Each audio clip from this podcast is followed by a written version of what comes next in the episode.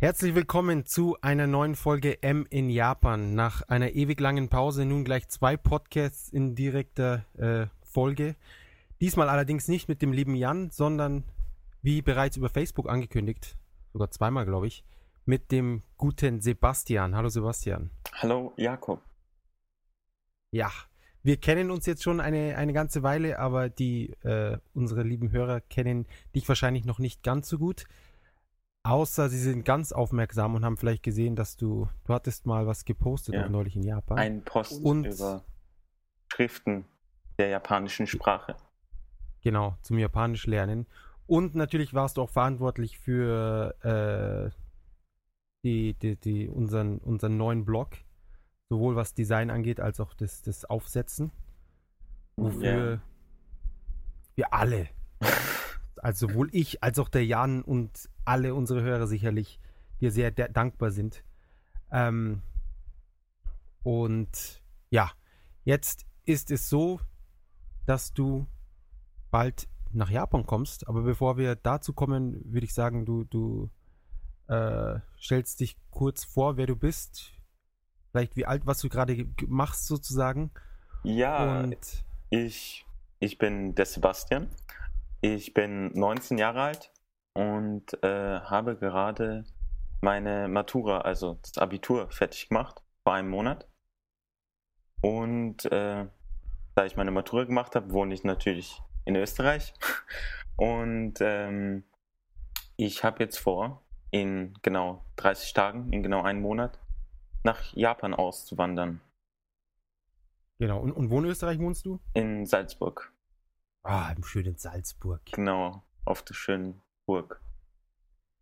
Äh, ja, du hörst dich zwar nicht wirklich mehr in Salzburg an, aber ich glaube dir das jetzt mal. Ja. dass du tatsächlich aus Salzburg kommst. Ähm, am wievielten genau geht jetzt dein Flug?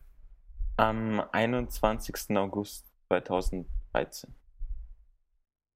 Am 21. August, ja, jetzt ist es, genau. Also je nachdem, wann die Leute dann den Podcast hören, ja. ist es dann dementsprechend vielleicht ein bisschen näher schon wieder. Ähm, warum ausgerechnet Japan?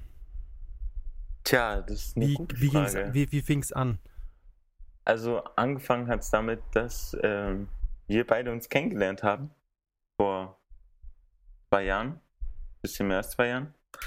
Und ja, wir dann auch auf arbeitstechnischer Ebene was zusammen gemacht haben und sich einfach diese, diese Chance geboten hat, äh, zusammen mit dir in Japan zu arbeiten. Und ich glaube, dass äh, es eine riesige Chance für mich war und deshalb habe ich mich entschieden, das auch zu nutzen. Und ich war ja letztes Jahr im Sommer mal zu Besuch für zwei Wochen beim lieben Jakob und habe mir ja. das Ganze angesehen.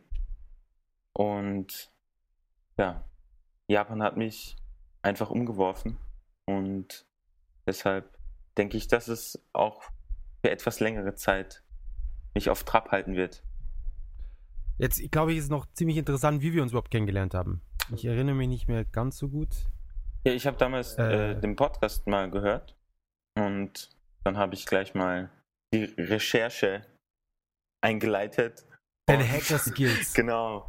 Und äh, habe deine ICQ-Nummer irgendwo im alten Maniac-Forum rausgefunden. Und Ach, das war über ICQ. Ich dachte, es war irgendwie über Facebook. Nee, das war zuerst bei ICQ. Wow, tricky. Ja. Über das alte Maniac die ICQ-Nummer. Genau. Und ja, das ist schon, das grenzt schon wirklich fast an, an, an Hacking. Unglaublich. Und dann haben wir, glaube ich, ein paar Mal geschrieben. Und weil ich ein paar Fragen zu Japan hatte, glaube ich, wie du da ausgewandert bist. Und dann dachte ich, das war's dann auch. Und dann hast du mich ein paar Mal öfter wieder angeschrieben. Und dann haben ja, wir. Ja, so wenig. Genau. Und dann haben wir so ein bisschen geredet über das, was ich mache. Und ich habe damals für Game One ein paar Kleinigkeiten gemacht. Und so hat sich das dann auch ergeben, dass ich dann für Solaris Japan was gemacht habe. Genau, also um, um jetzt das ein bisschen zu konkretisieren, er hat, ähm, das war damals ein Newsletter, glaube ich, für uns gemacht. Und für Game One weiß ich nicht. Irgendeine App oder was war das? Ja, das war so ein Podcast-Projekt. Ist aber dann nichts draus geworden, also. Leider. Ähm, ja, aber jetzt hier könnt ihr es sehen. ihr hattet alle die Chance. Ihr hättet jetzt, also jeder, der es vorhatte, hätte jetzt an Sebastians Stelle sein können. Er hat die Initiative ergriffen, mich angeschrieben und überzeugt mit seinen, mit seinen Skills. Und ähm, natürlich jetzt, das hört sich jetzt alles sehr, alles sehr, äh, es hört sich so an, als wäre das über, über zwei Wochen so passiert. Also es war ein sehr langer Prozess. Ich glaube, wir haben uns das erste Mal geschrieben Ende 2011. Ja. Ja. Genau, Ende 2011. Ähm, haben dann mehrmals darüber gestritten, warum Windows-PCs besser sind als Macs. Und wer hat gewonnen? Wer, wer, die, wer letztendlich die Schlacht gewonnen hat, das wissen jetzt, glaube ich, alle unsere Hörer. Ähm, und ich bin froh, dass ich sie verloren habe.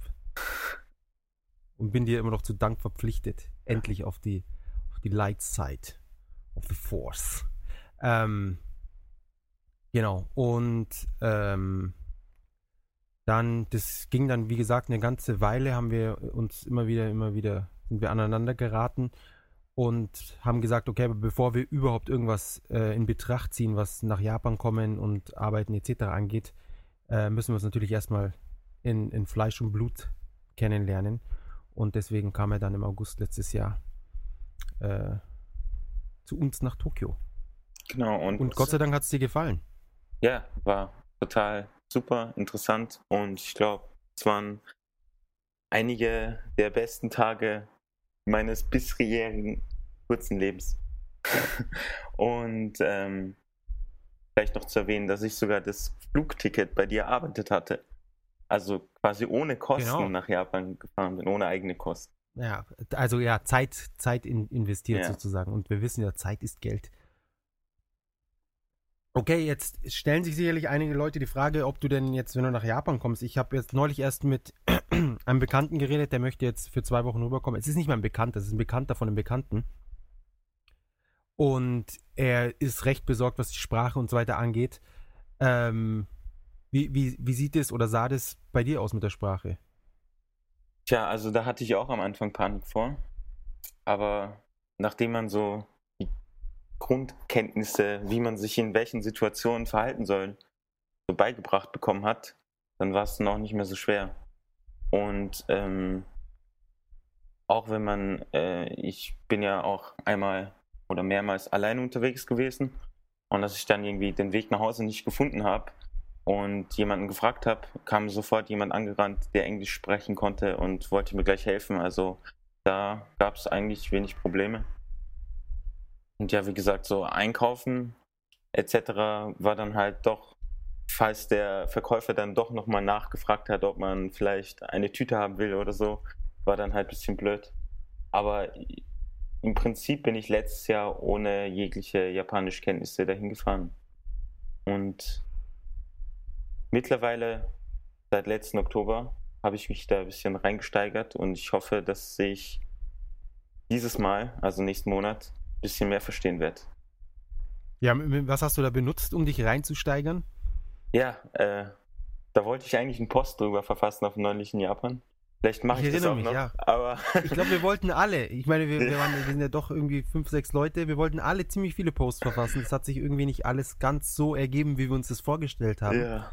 Aber äh, jetzt, wenn der Sebastian kommt, dann werden wir uns gegenseitig hoffentlich so weit in den Arsch treten, dass da noch wirklich mal ein bisschen mehr da passiert in der Richtung aber ich kann es dir mal verraten. So, der heilige Gral des Japanisch-Lernens oder des Vokabel- und Kanji-Lernens ist ähm, eine Webseite, die heißt wanikani.com. Die ist zurzeit noch im, in der Beta-Phase, aber man kann sich da anmelden und die verschicken regelmäßig äh, Einladungen. Und ähm, dort lernt man mit dem SRS-System, also das Repeated also es werden immer äh, in gewissen Abständen die Kanji abgefragt und beigebracht. Und somit kann man sich die ziemlich gut merken. Und das Ganze wird, äh, die Kanji werden beigebracht mit Hilfe von Mnemonics. Das heißt, zu jedem Kanji gibt es eine kleine Geschichte, die man sich merkt. Und dadurch kann man sich die halt um einiges besser merken, als wenn man sich nur die Kanji ansieht und versucht, sie zu merken. Und das ist wirklich, ich glaube, ohne Vanikani hätte ich schon nach den ersten zwei Wochen aufgegeben. Weil das äh, lässt einen einfach dranbleiben und es nervt einem auch jeden Tag, da die Reviews zu machen. Und das okay, also es genau, also es nervt, es nervt einen nicht, sondern es nervt einen damit, die Reviews zu genau. machen. Genau, also man bleibt ja. einfach da. Es ist wie, wie so ein Spiel. Es gibt auch Levels, die man äh, aufsteigen muss. Und man will da einfach weiterkommen. Aber Vanikani ist jetzt speziell nur für Kanji, oder? Also genau, die, für Kanji die Sätze und so weiter. Und Vokabel. Für, für Vokabeln, okay. Für Grammatik und ähm, den restlichen Sprachgebrauch kann ich eh diesen Guide empfehlen, den wahrscheinlich eh viele kennen. Den äh, Guide to Japanese.com. Äh, das ist der berühmte äh, japanisch Grammatik-Guide von Taea Kim, glaube ich. Den gibt es auch in Buchform und in Appform kostenlos. Und wow. da steht quasi alles zur japanischen Grammatik drin, was man so braucht. Zumindest am Anfang.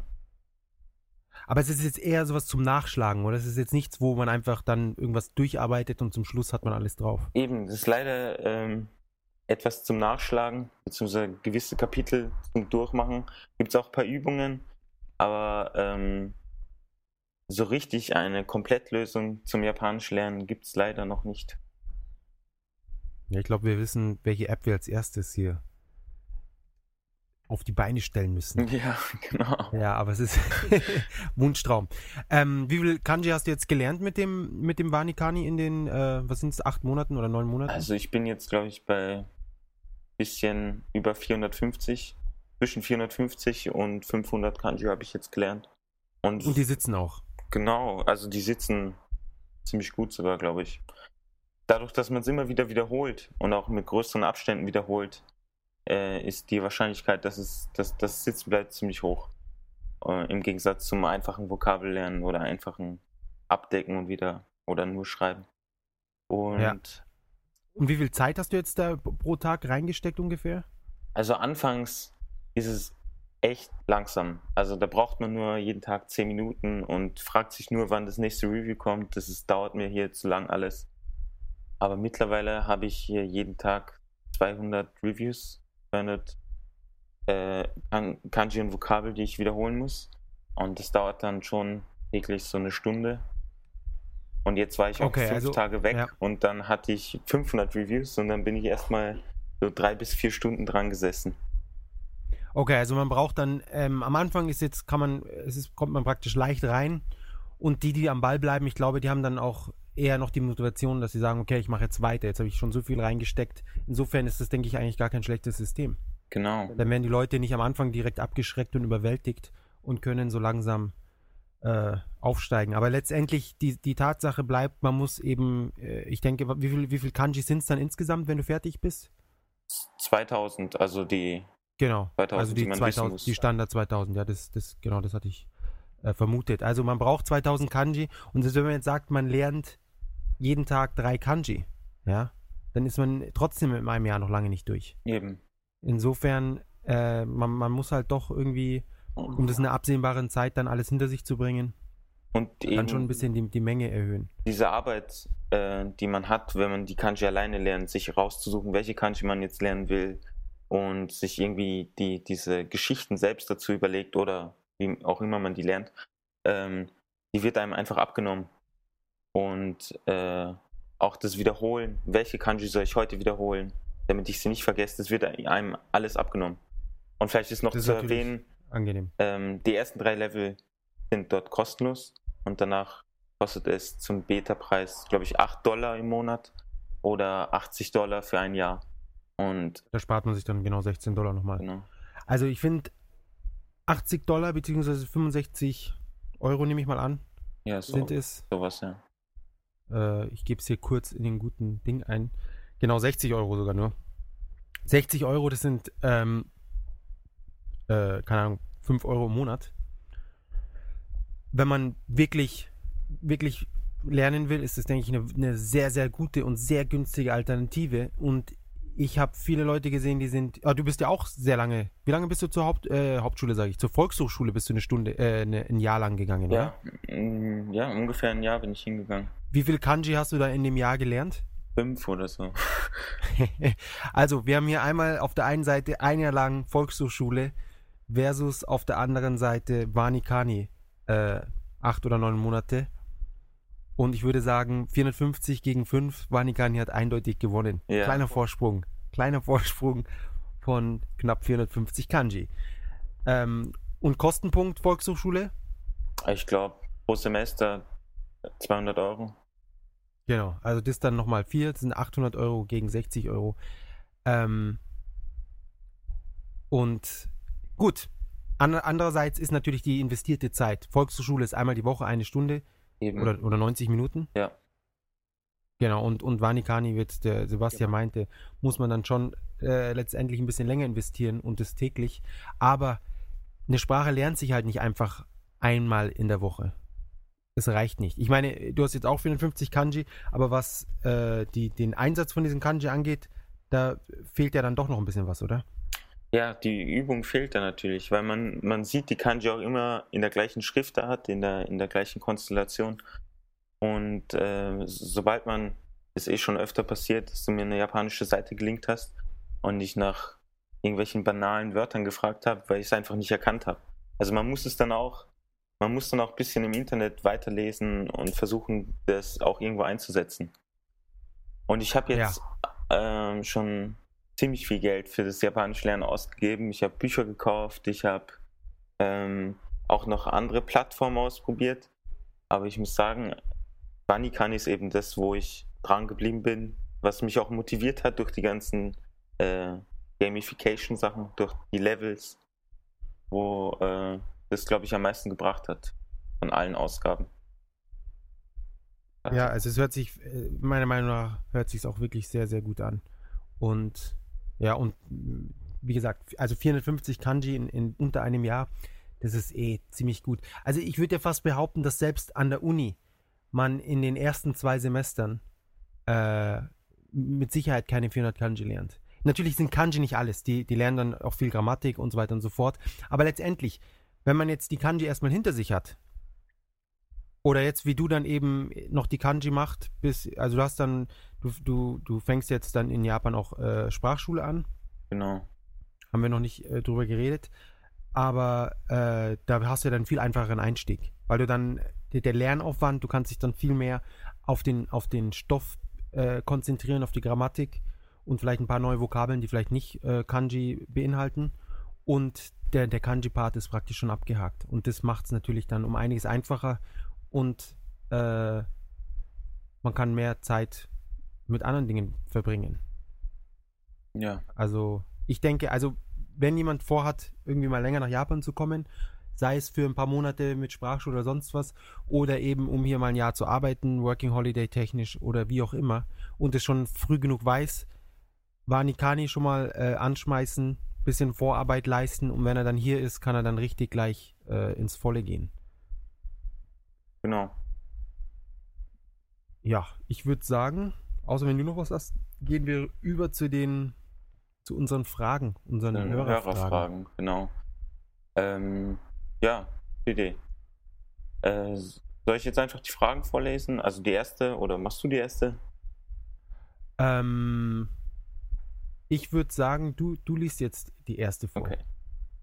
Also der Freddy fragt, äh, also der Freddy ist schon seit, ein, seit einigen Monaten in Japan und hat ein paar Fragen für uns. Und zwar äh, fragt er, ob ich äh, permanent auswandern will äh, und wie ich das mit dem Visum mache. Äh, ob ich ein Arbeitsvisum habe oder ein Studentenvisum oder wie, wie ich das geplant habe, dass ich das Visum erneuere. Genau. Ähm, also für das erste Jahr habe ich äh, von der Sprachschule ein Studentenvisum. Ähm, das äh, geht von Oktober an bis halt nächst, nächstes Jahr im Oktober. Und ähm, man kann dort auch, laut Jakob, äh, eine Arbeits, ähm, Arbeitserlaubnis anfragen. Genau, Ähm. aber das ist allerdings eine, eine eingeschränkte Arbeitserlaubnis. Also man kann nicht zur Sprachschule gehen und nebenbei irgendwie äh, fett bei einer Firma Vollzeit arbeiten. Das geht nicht. Sondern es ist, es ist ein Visum, das eben ergänzend zum, zum Studium, also zur, zur Sprachschule ist und äh, den Leuten halt ein bisschen helfen soll, über die Runden zu kommen, weil Japan ist doch recht teuer und nicht jeder kann einfach mal so viel Geld ansparen, dass er dann sagt, okay, er macht jetzt ein Jahr lang da in Japan Sprachschule und nebenbei äh, relaxt er und, und ja, wie soll das alles funktionieren? Deswegen, äh, man darf dann, glaube ich, 20 Stunden im Monat arbeiten oder eine begrenzte Stundenzahl und in der Woche, meine ich, 20 Stunden in der Woche und ähm, ich glaube auch nicht in allen, in allen Bereichen, aber in sehr vielen. Also alles, was sich so Kellnern und sowas, das ist alles kein Problem. Ja, vor allem ist die Sprachschule auch relativ teuer. Also für das eine Jahr bezahle ich jetzt auch, ich glaube, 6000 Euro, fast 7000 Euro. Und ja, das also, ist. Ja, gut, also 5, 500 Euro im Monat, knapp ja. 600. Es ist, aber ich, ich finde, an sich geht's, weil, äh, wie viele Stunden sind es in der Woche? 20 oder 25? Ich glaube, ja. Ja, also es ist, äh, man geht schon vier, fünf Stunden am Tag hin. Und wenn man das dann, dann hochrechnet auf den Stundenpreis, dann ist es jetzt nicht so extrem viel. Also ich erinnere mich in Deutschland teilweise Sprachschulen, also jetzt mal abgesehen von, von Volkshochschule, das hat sich, das war auch ganz schön, äh, das waren saftige Preise. Ja. Aber dafür kommt man in Deutschland insgesamt natürlich ein bisschen, also in den meisten deutschen Städten ein bisschen äh, günstiger über die Runden als jetzt hier in Tokio. Wahrscheinlich, ja. Und ähm, aber in Deutschland lernt man wahrscheinlich auch nicht so viel. Schätze ich mal. Es kommt auf die Sprachschule an. Also es gibt natürlich in Deutschland äh, Leute, die können unheimlich gut Deutsch, nachdem sie auf der Sprachschule. Okay. Also wir hatten da ein paar Russen bei uns in der Schule, die, Ahnung, die waren irgendwie ein Jahr da oder so. Ich habe keine Ahnung, wie die das gemacht haben. Ähm, das waren die, die dann äh, die 1,2 Abis und so geschrieben haben. Oh. Okay. Ja, und es gab immer eine Eins in den deutschen Schularbeiten und das waren da äh, irgendwelche Russen. Also es gibt wohl schon auch gute Sprachschulen. Ja. Ähm, genau. Die, die Sache, genau, also du, die Sprachschule, ich glaube, das längste, was man bekommen kann, sind zwei Jahre, oder? Weißt ja, zwei Jahre. Wenn ich mich, genau. Deswegen, also, ähm, jetzt vorerst, nachdem, das, nachdem der Sebastian E. zur Schule, also wir haben, wir haben beide sind zum Schluss gekommen, dass es natürlich sehr, sehr wichtig ist, dass man die Sprache beherrscht. Und wenn jetzt hier einfach Vollzeit arbeiten würde, wäre das nicht nur vom Visum ein bisschen komplizierter, sondern auch ähm, natürlich nachteilhaft, weil er dann die Sprache nicht so gut lernen kann, wie wenn er jetzt da hier ein, äh, ja, anständig zur Schule geht. Ähm, natürlich spätestens nach zwei Jahren, also je nachdem, oder nach, nach einem Jahr, wenn dann, je nachdem, wie weit man da kommt in der Sprachschule, muss man das Visum natürlich abändern auf ein äh, Arbeitsvisum dementsprechend. Ja, und da gibt es ja leider ein paar Probleme, da man da eine gewisse Arbeitserfahrung mitnehmen muss von fünf Jahren oder drei, drei Jahre. Drei Jahren. Genau. genau. Ich glaube, im Restaurant oder, oder Gastronomie, damit braucht man fünf Jahre. Ja oder drei Jahre eben Ausbildung. Also wenn man jetzt drei Jahre lang äh, Maler gelernt hat oder Mechaniker oder sonst was, das würde beispielsweise, das würde wohl reichen. Die Frage, die, die Sache ist halt die, die, die Japaner wollen halt sicher gehen, dass du wirklich qualifiziert bist für die Arbeit. Ähm, aber nachdem du ja jetzt praktisch über die äh, Hack ist es, oder? Bei euch in Österreich. Genau, die Handelsakademie. Genau, wie das dann genau gehandhabt wird, das, das muss man dann nochmal extra in Erfahrung bringen. Das kann sein, dass sowas dann auch geht. Äh, es ist, es hängt ein bisschen auch vom, vom äh, Verarbeit, äh, wie heißt das? Beamten ab. Genau, Bearbeiter, nicht Verarbeiter. Vom Bearbeiter ab und natürlich äh, vom Gehalt. Also das, äh, das ist natürlich in gewisser Weise ein Problem.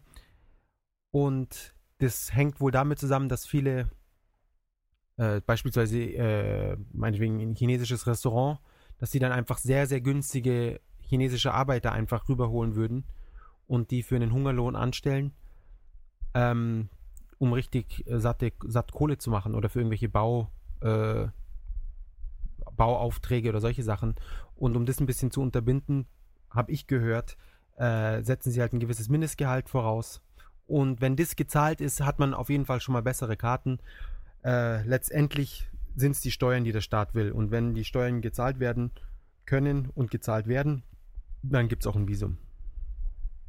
Genau, dann hoffe ich einfach mal, dass nach dem einem Jahr oder dann vielleicht zwei Jahre, wenn ich Spätestens. dann nochmal eine, Sprach, eine Sprachschule mache, dass ich dort dann auch erfolgreich werde in Sachen Visum. Ich hoffe es auch, ja. Aber das, ja, das können die, unsere Hörer dann alles mehr oder minder live Genau. äh, miterleben, inwieweit sich das dann positiv oder negativ entwickelt. Drückt uns die Daumen. Genau. Äh, der Freddy hatte noch ein paar mehr Fragen. Ja, er fragt auch, ähm, wie ich meine Brötchen verdiene und welche Möglichkeiten es gibt, ähm, neben der, also welche Möglichkeiten es gibt, neben der Sprachschule zu arbeiten. Und ich glaube, also wenn man nicht Japanisch kann, sind die Möglichkeiten da rel relativ eingeschränkt. Das, die Erfahrung habe ich auch gemacht. Also jetzt äh, kurz die erste Frage, wie verdienst du deine Brötchen? Das haben wir jetzt mehr oder minder schon geklärt. Also er arbeitet dann bei uns, bei, bei Solaris Japan. Genau. Ähm, äh, was es insgesamt im Allgemeinen für Möglichkeiten gibt. Restaurants beispielsweise oder äh, Nachtclubs, wobei Nachtclubs, also solche, das sind dann meistens so Bars, nennen sie das. Das ist alles so ein bisschen merkwürdig und, und grau. Also das ist jetzt nichts, was man jemandem empfehlen kann und es ist auch von der Arbeit her jetzt nicht unbedingt die, die beste Sache. Ja, man muss dann oft nachts arbeiten und so weiter und so fort. Ansonsten, wenn man nicht, also Sprachlehrer, das ist noch was, was auf jeden Fall geht. So Englisch- oder Deutschunterricht. Aber es ist auch nicht ganz so einfach und vor allem ist es sehr schwierig, da etwas zu bekommen, was dann eben äh, Halbzeit sozusagen auch, auch fix ist. Also oft ist es dann so, dass man irgendwie Schüler suchen muss oder Schüler zugeteilt kriegt. Und wenn man dann genug Schüler hat, dann kann man auch jeden Tag irgendwie seinen Stundenplan füllen und dann auch dementsprechend ein anständiges Gehalt am Ende des Monats abholen.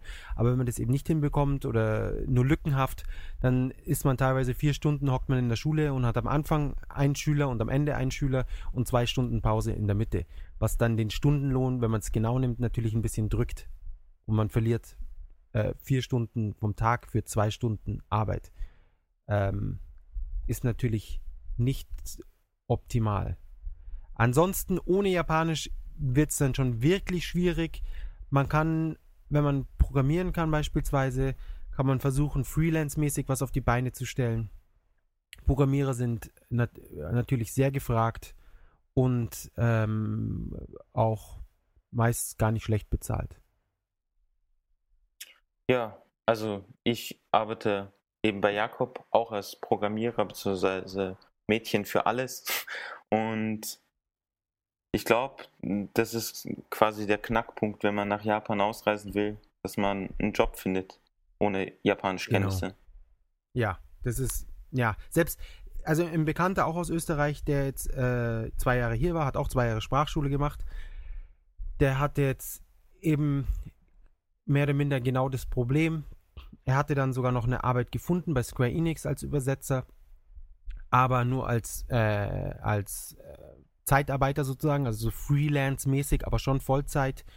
Und wenn dein Arbeitgeber da nicht bereit ist, dir die ganzen Unterlagen äh, zur Verfügung zu stellen, die du brauchst, um die, äh, den, den Visumsantrag einzuleiten, dann geht halt nichts voran und du musst letztendlich ausreisen, du kriegst dein Visum nicht. Ja? Also wenn du, wenn du einen Arbeitgeber findest, der sich, der sich da mit dir äh, hinsetzt und sich um alles kümmert, dann ist es in der Regel kein Problem, wenn, wie gesagt, das Gehalt stimmt. Ja. Ja. Und Freddy fragt außerdem, welche Versicherungen sind Pflicht, welche sollte man haben, in welchem Preisrahmen liegen diese und was decken sie ab? Also in Sachen Versicherung habe ich mich ein bisschen informiert und für dieses erste Jahr ähm, werde ich eine Auslandskrankenversicherung abschließen. Und da habe ich eine recht günstige gefunden von der Versicherung Hanse Merkur. Da gibt es eine Versicherung, die kostet 1 Euro pro versicherten Tag. Also für dieses Jahr dann 365 Euro, was ziemlich günstig ist. Aber allgemein habe ich gesehen, die Auslandskrankenversicherungen sind relativ billig, aber äh, nur die deutschen Versicherungen. Also ich habe auch bei österreichischen Versicherungen äh, nachgesehen und die waren alle bei mehreren tausend Euro.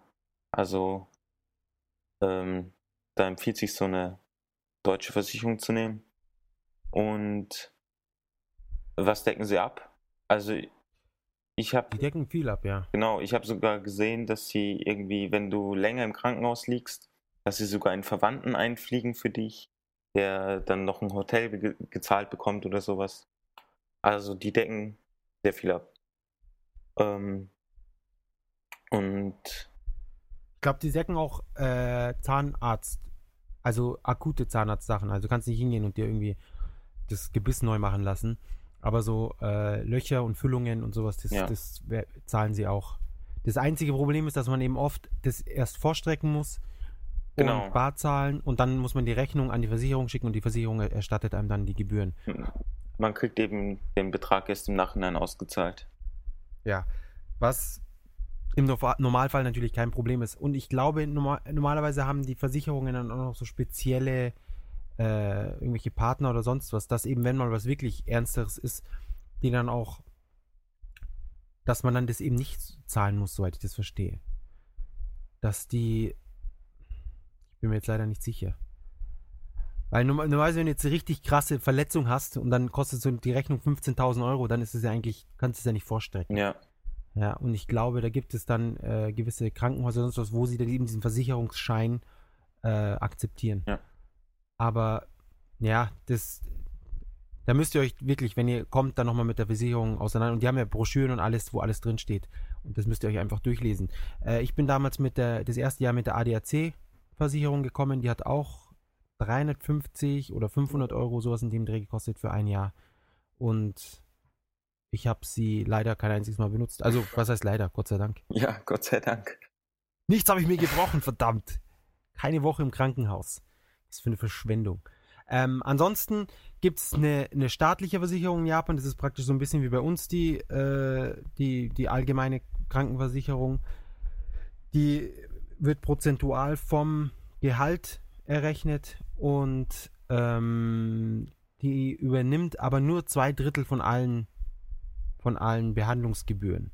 Was natürlich aus, aus unserer Sicht, wenn wir jetzt aus Deutschland kommen, natürlich unmöglich ist. Aber das ist sozusagen die günstigste und einfachste Möglichkeit, sich halbwegs zu versichern oder zwei Drittel zu versichern.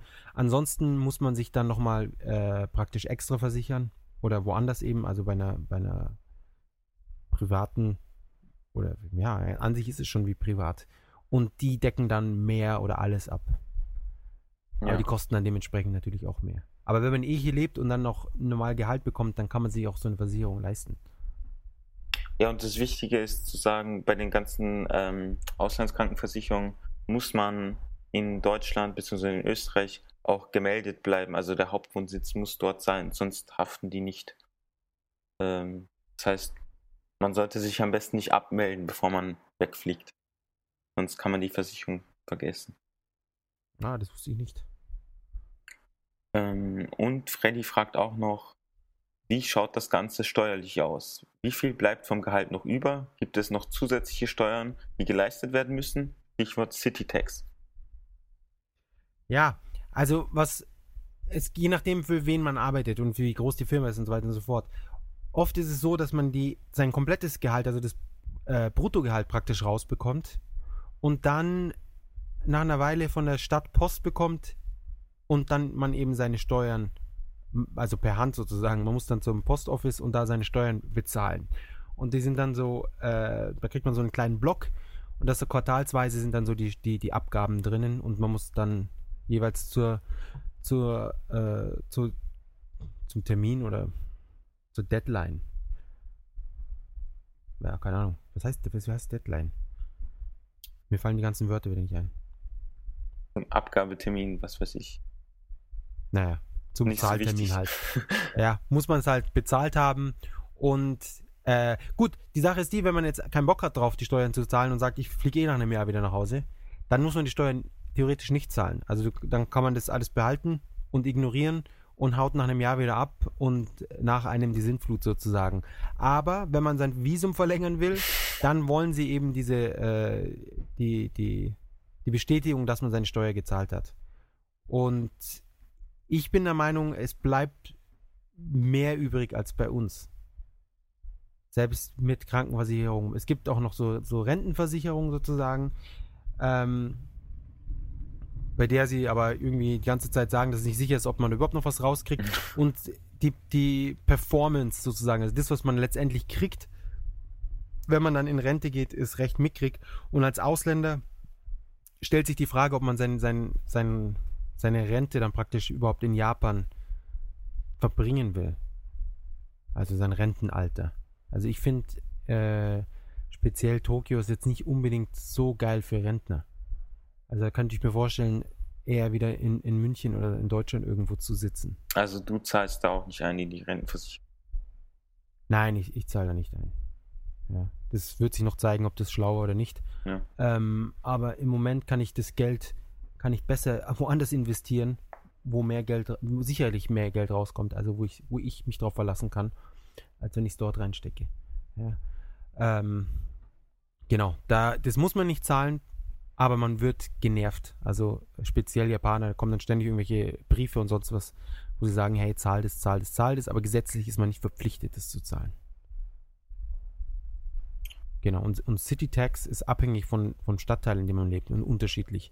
Also es gibt Stadtteile, da muss man weniger zahlen und andere mehr.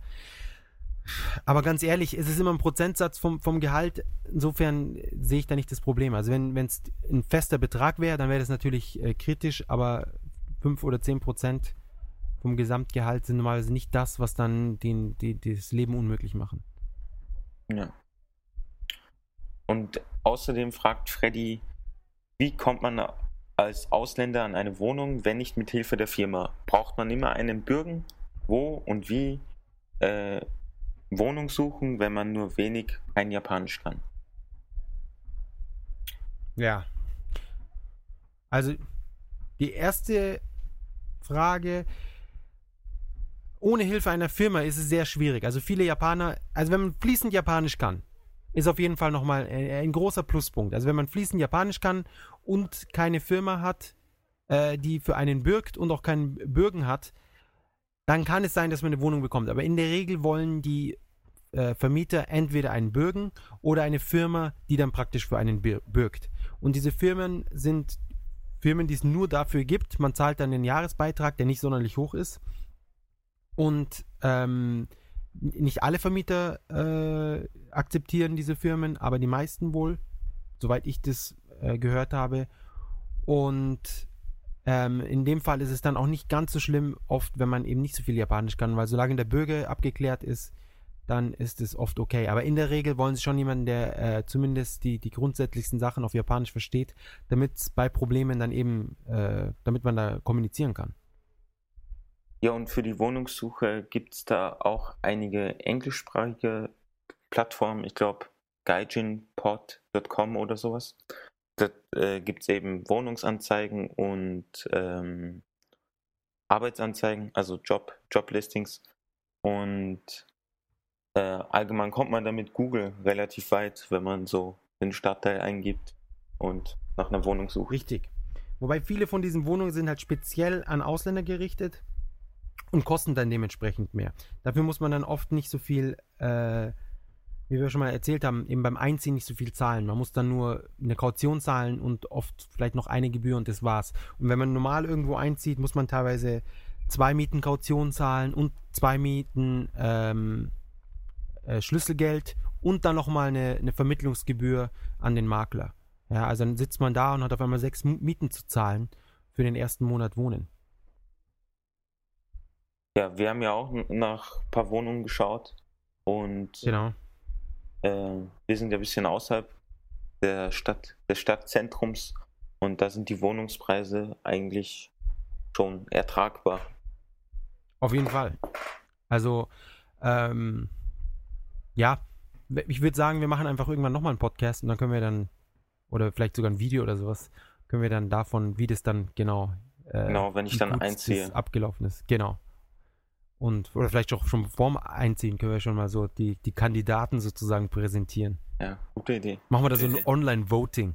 Genau. Ich entscheide ja. nicht selber, sondern. Nee, also äh, Wohnung A, Regentonne. Wohnung B, irgendwie in, in, in Karton und dann ja. eine normale Wohnung und dann eine Wohnung mit einem Loch im Dach. am liebsten habe ich eh die, wo kein Bad drin ist. Die Wohnung. Ja, ich meine, wozu braucht man ein Bad? Es Ja. regnet regelmäßig und wie gesagt, Regentonne, hallo. Da hüpft man aus dem Fenster direkt rein in die Regentonne, taucht zweimal unter und los geht's. Weißt, gleich in Kleidung rein einfach. Zack. Ja, Hat man Sommer gleich ist das eh wunderbar. Eben. Man hat ja auch keine Waschmaschine dementsprechend. Ja, ist dann gleich gewaschen, man wäscht sich über der Kleidung und äh, Luft getrocknet auf dem Fahrrad dann zur Arbeit, zur Schule und wenn du ankommst, ist es dann eh nur noch ein Mix aus dem Wasser und dem Schweiß und so. Das ist dann eh alles egal. Es wird ja dann eh feucht. Alleine vom Schweiß. Ja. Genau. Also, wenn man überhaupt kein Japanisch kann und auch kein Bürgen und keine Firma, dann ist das Einfachste eben so ein, so ein Gaijin-Apartment oder was auch immer zu nehmen oder so, ein, so eine Art WG, wo viele Japaner und Ausländer zusammenwohnen. Wobei ich das generell äh, verabscheue. Also, ich, ich finde es. Keine Ahnung. Ich, dafür hasse ich andere Menschen zu viel. Dass ich mit denen irgendwie Dinge teile. Ja. Ja. Also den ich, gleichen Raum. ich habe ja auch gleich anfangs gesagt, dass ich eine eigene Wohnung will. Weil ich glaube, für ein Jahr da mit anderen Leuten zu leben, ist schon eine ganz eigene Herausforderung. Ja, ich, ich meine, es gibt ge- genug Leute, die finden das cool. Es hat natürlich auch seine Vorteile. Man hat gleich jemanden da, der sich ein bisschen auskennt und man ist nicht alleine und so weiter und so fort.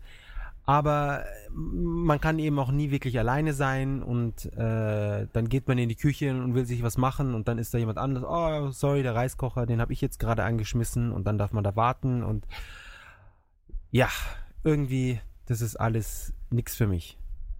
Ja, aber, aber ja, hey, sind nicht alle so intolerant wie ich. Oder wie wir, letztendlich.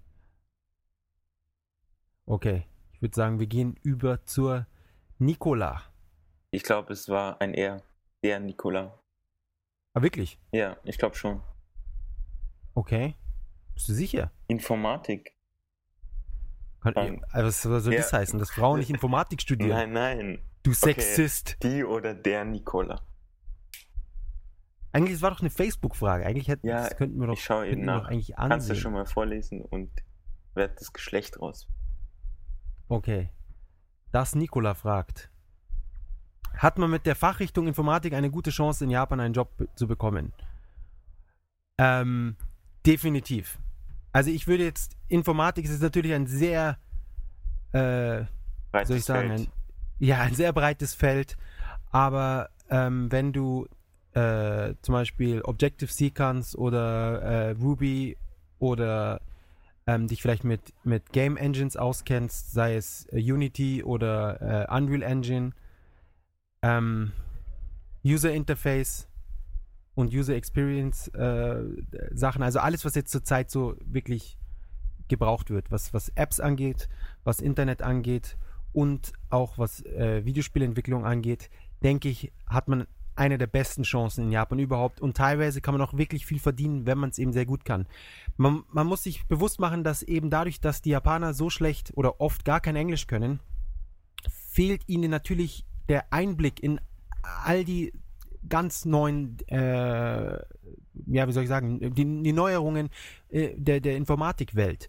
Wenn jetzt äh, Unity rauskommt, die neue Version mit neuen Features, die super geil sind und die ganze Dokumentation ist auf, auf Englisch und du kannst kein Englisch, dann kannst du praktisch das volle Potenzial aus dieser Engine nicht ausschöpfen oder sie vielleicht überhaupt gar nicht erst äh, lernen oder bedienen oder sonst was. Und normalerweise als, als äh, Deutscher oder Europäer hat man doch so viel Englisch auf dem Kasten, dass man äh, solche Dinge eben sofort lernen kann und somit immer am Puls der Zeit ist, wo die Japaner dann auch doch oft erst warten müssen, bis eben jemand anderes das alles ins Japanische übersetzt und so weiter und so fort. Und somit ist man als, als Informatiker auf jeden Fall äh, eine, eine, ja, eine sehr her- hervorragende Wahl für Arbeitgeber als Ausländer. Ja, also ich habe auch einige Jobanzeigen gesehen, aber da war auch immer so äh, sehr viel Arbeitserfahrung gefragt. Aber ich denke, vor allem wenn man sich vielleicht mal so ein bisschen äh, selbst Freelancer-mäßig betätigen will, funktioniert das auf jeden Fall auch in Japan. Ja, und viele geben einem auch eine Chance. Also sie wollen natürlich jemanden, der sehr viel Erfahrung hat. Aber, Aber- den finden sie meistens nicht und deshalb. Eben, oder sie können sich nicht leisten oder es gibt andere Probleme oder sonst was. Deswegen, wenn du jetzt sagst, du, du, du willst dich mit Informatik beschäftigen, du willst in diese, in diese Richtung gehen und dich auch wirklich reinsteigerst. Also es, ich finde, äh, speziell bei, bei, bei, bei, beim Programmieren ist es wichtig, dass man dann eine gewisse Leidenschaft hat und dann auch äh, praktisch, wenn man nicht muss, einfach will. Ja, dass man sagt, hey, ich habe jetzt, ich, hab jetzt, ich will jetzt mal wieder was machen und dann irgendwie versuchen, ein Spiel zu programmieren oder irgendwie eine Firmware zu schreiben oder eben für, für jemanden Bekannten oder was auch immer eine, eine Website machen oder äh, vielleicht ein kleines Portal oder irgendwas einfach auf die Beine stellen, ist dann erstens gut, das ist super Übung. Ähm, du hast viel mehr äh, Stunden hinter dir, Erfahrungsstunden sozusagen und du kannst letztendlich wenigstens ein bisschen was zeigen. Als jemand, der einfach jetzt nur gesagt hat, gut, ich habe das jetzt vier Jahre an der Uni studiert, und habe meinen, meinen Abschluss, aber habe eigentlich noch gar nichts so weit gemacht. Ja, ich habe nur das gemacht, was ich jetzt für die zwangsläufig für die Uni machen musste und sonst aber nichts.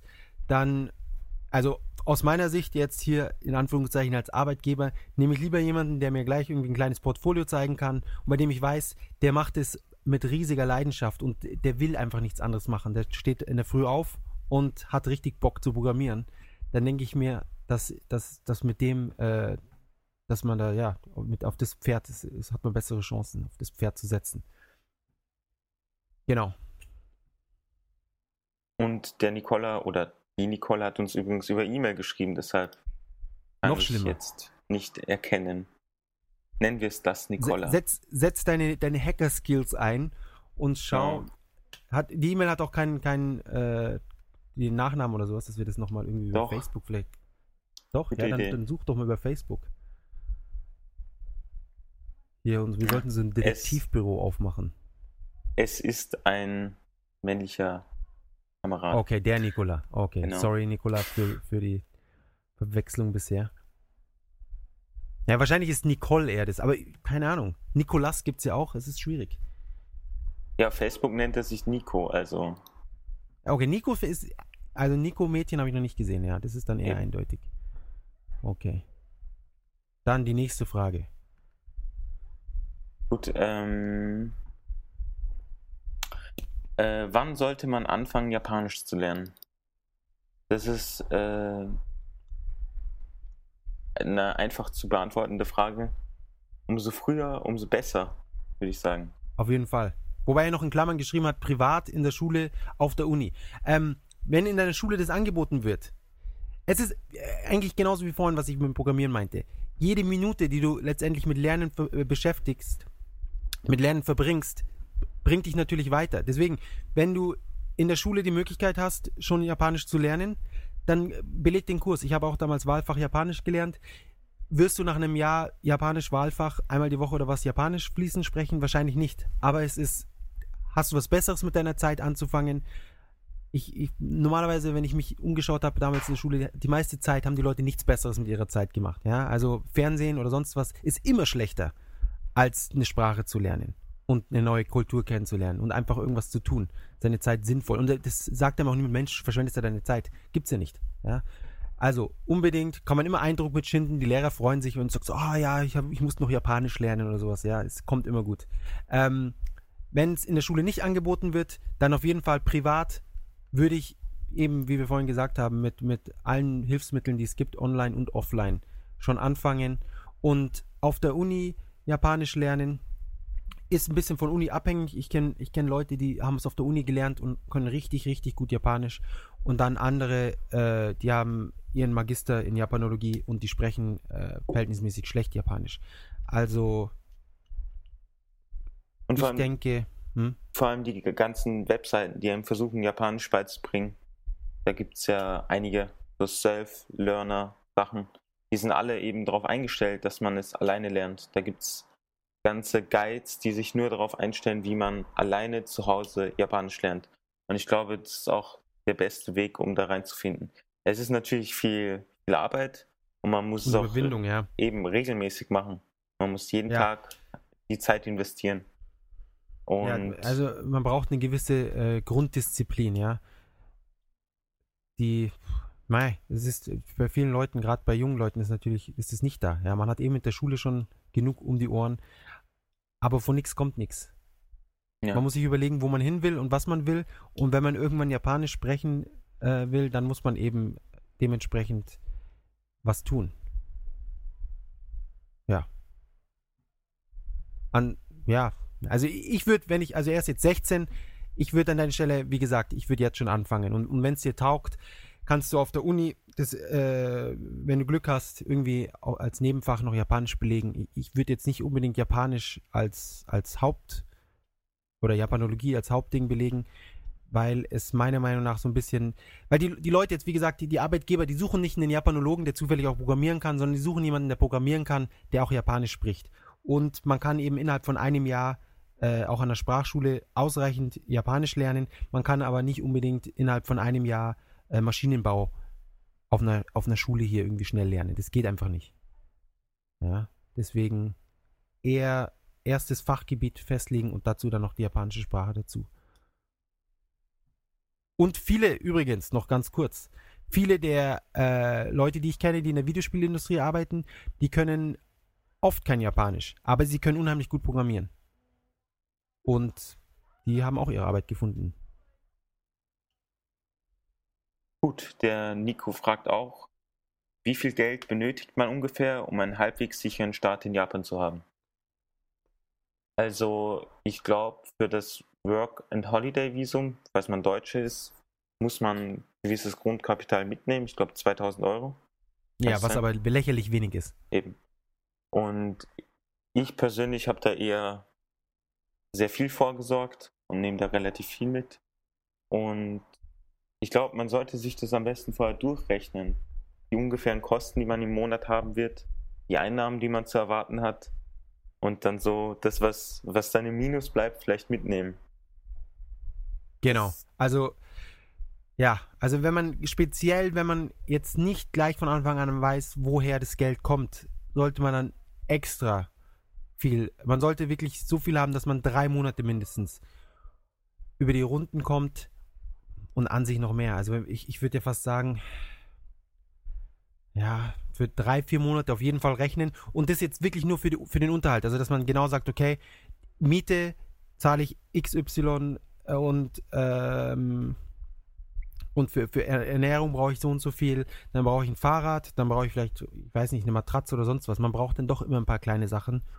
Und, und dann da anhand davon eben mindestens drei Monate mal vorplanen. Und wenn man dann doch schon früher Arbeit findet, hey, ich glaube, mehr Geld hat noch niemandem geschadet. Ja, das, ah, jetzt habe ich jetzt hier die 5000 Euro über, was mache ich jetzt? Nächsten Monat fliege ich zurück nach Deutschland, jetzt muss ich die noch irgendwie ausgeben. Passiert ja nicht. Ja, dann nimmt man halt die 5000 Euro wieder mit. Oder wie viel es auch immer sein mag, ja. Ähm, ja, also, um, das, um jetzt hier mal einen Betrag zu nennen, würde ich sagen, 500 Euro Miete im Monat auf jeden Fall. Dann nochmal ungefähr so viel für Essen. Und also das sind dann 3000 Euro für, für die ersten drei Monate. Und dann nochmal ein bisschen äh, Puffer. Also ich würde sagen, 5000, also 5000 Euro wären wirklich gut also da, dann noch das Ticket extra.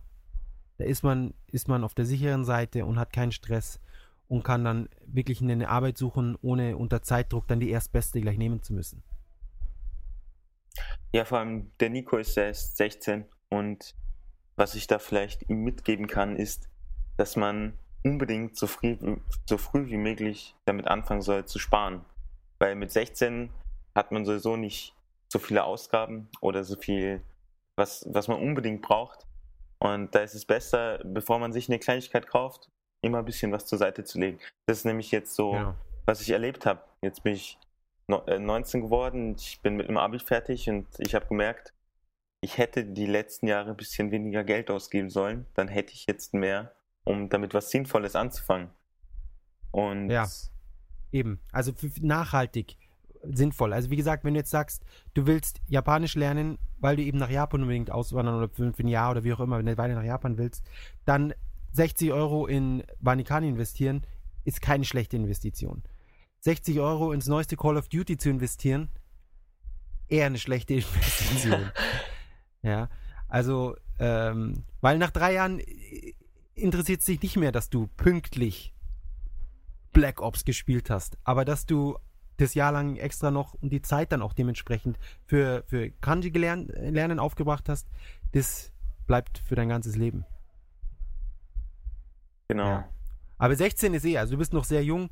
Äh, du hast, kannst, hast noch jetzt noch ein paar Jahre, äh, hast jetzt noch Abi vor dir, zwei Jahre, vielleicht danach, keine Ahnung, hast immer noch, wenn du noch Uni auch noch machst, dann hast du jetzt auf jeden Fall noch ein paar Jahre Zeit, ein bisschen was zu lernen, auf die Seite zu schaffen. Und wenn du programmieren willst, fang, ich hoffe, du hast schon angefangen, Ja, dich damit früh ein bisschen zu beschäftigen. wie möglich anfangen, auch beim Programmieren.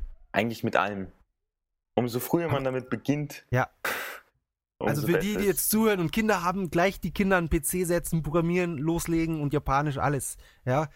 Also wenn sie in die, in die, in in der Grundschule fertig sind, dann muss das sitzen.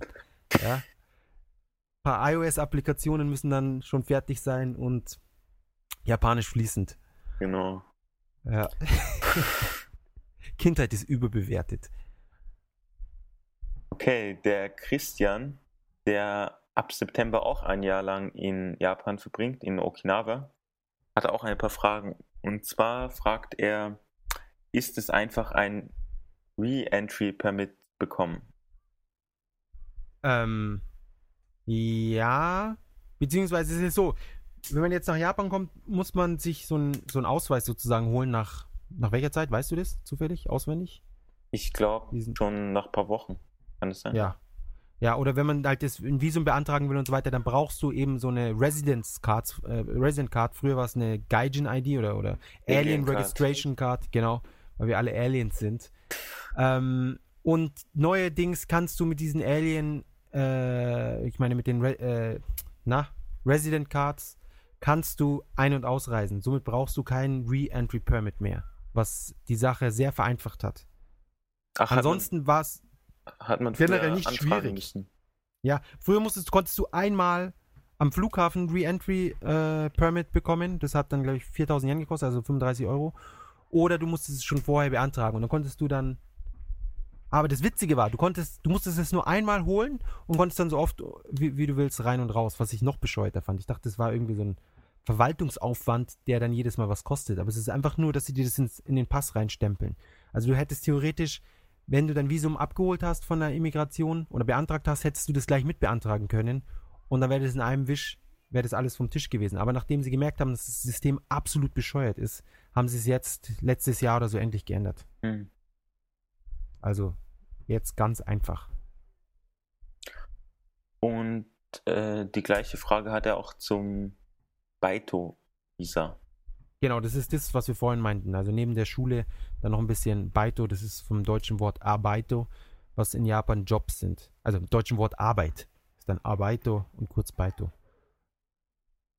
Gut. Ähm, Und Ja. er fragt auch, darf man als Gaijin-Student nicht in der Unterhaltungsbranche arbeiten, weil er das gehört hat, als könnte man beispielsweise auch nicht im Hostclub arbeiten.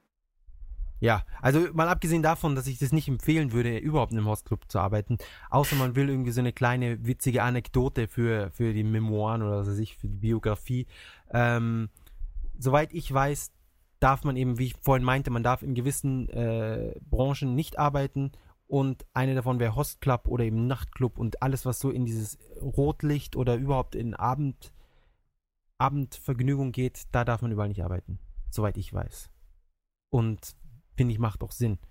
Natürlich kann man da unheimlich gut verdienen. Im Hostclub. Ja? Ja, also wenn Also- du da bist, vielleicht machen wir dann so ein kleines Adventure. Ja, wenn, wenn du dann das, das richtige Visum hast, das freie.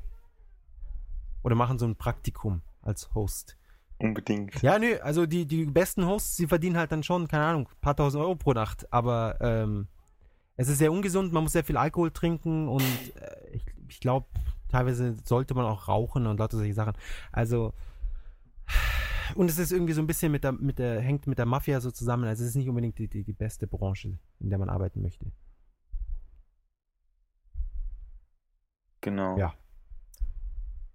Und dann haben wir den Christoph, der hat auch eine Frage und zwar, was hat euch nach der langen Zeit, die ihr jetzt in Japan lebt, am meisten von dem Land und den Leuten enttäuscht? Ähm, nach der langen also gut, die Frage ist dann eher an, an mich An- und den Jan, genau. ist der Jan jetzt nicht da.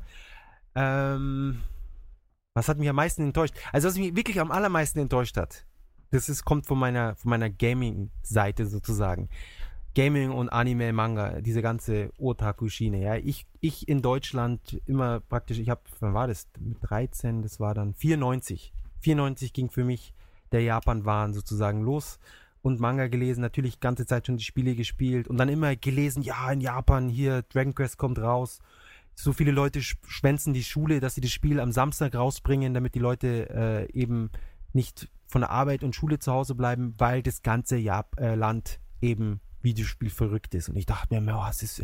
Und hier in Deutschland, niemand kennt Dragon Quest. Sie wissen nicht mal, worum es geht, ja, wo, wo, was, was der Artikel erzählt.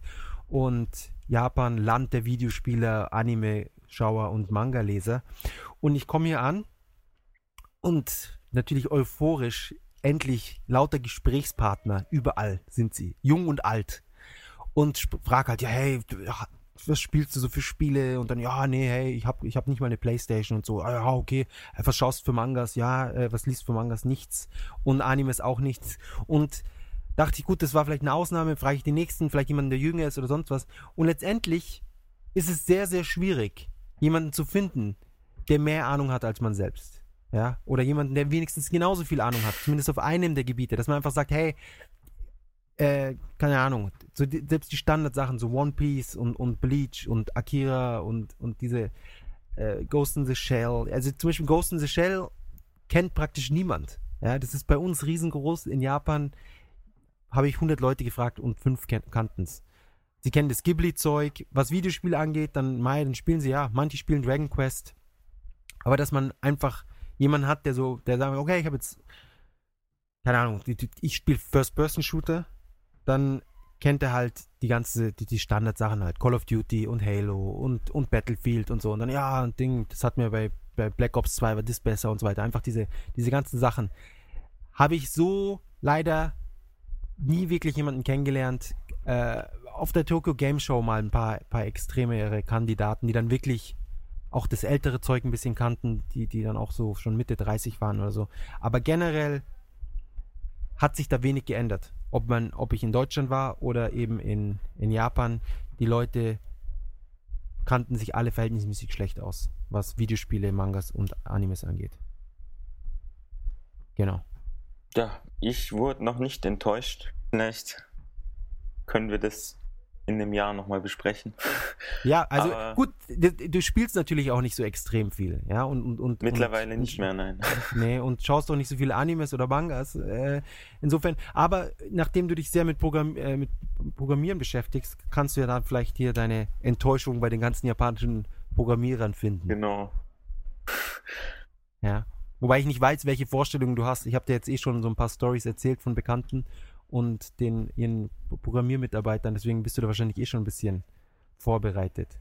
Ja, aber ich denke schon, dass auf diesen, diesen ganzen Meetups, die es zu Ruby gibt, etc., dass da schon einige Leute dabei sein werden, die da ein bisschen motivierter an die Sache rangehen, wie von den Leuten, die, von denen du erzählt hast. Ja, ich weiß nicht. Ich weiß nicht. Ich meine, du darfst nicht vergessen, das, sind, das ist ja nicht so, dass sie das irgendwie jetzt mal kurz nebenbei so machen wie anderen mal kurz hier, ich arbeite jetzt mal beim Edeka für zwei Monate, sondern das ist ihre, ihr Beruf, ihre Karriere und das machen sie seit zehn Jahren.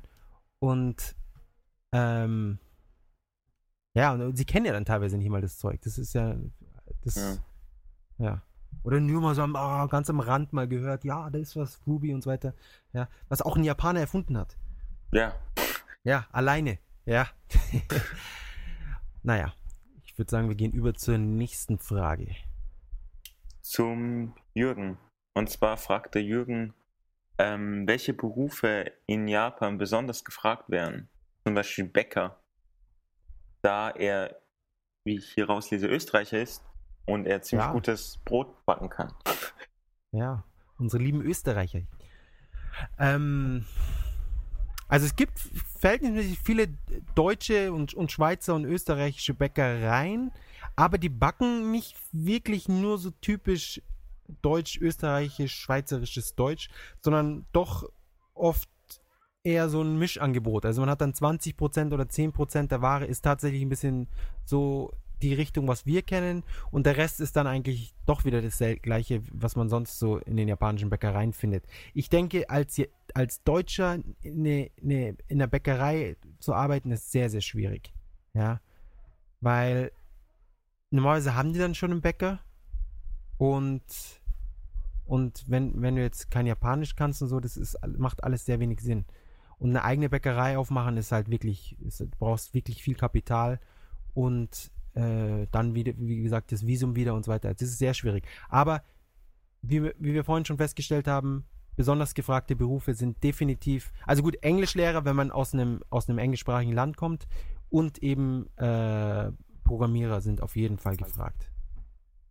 Ja, und vor allem, ich glaube, der Brotkonsum der Japaner ist jetzt auch nicht so hoch wie bei uns in Österreich oder Deutschland.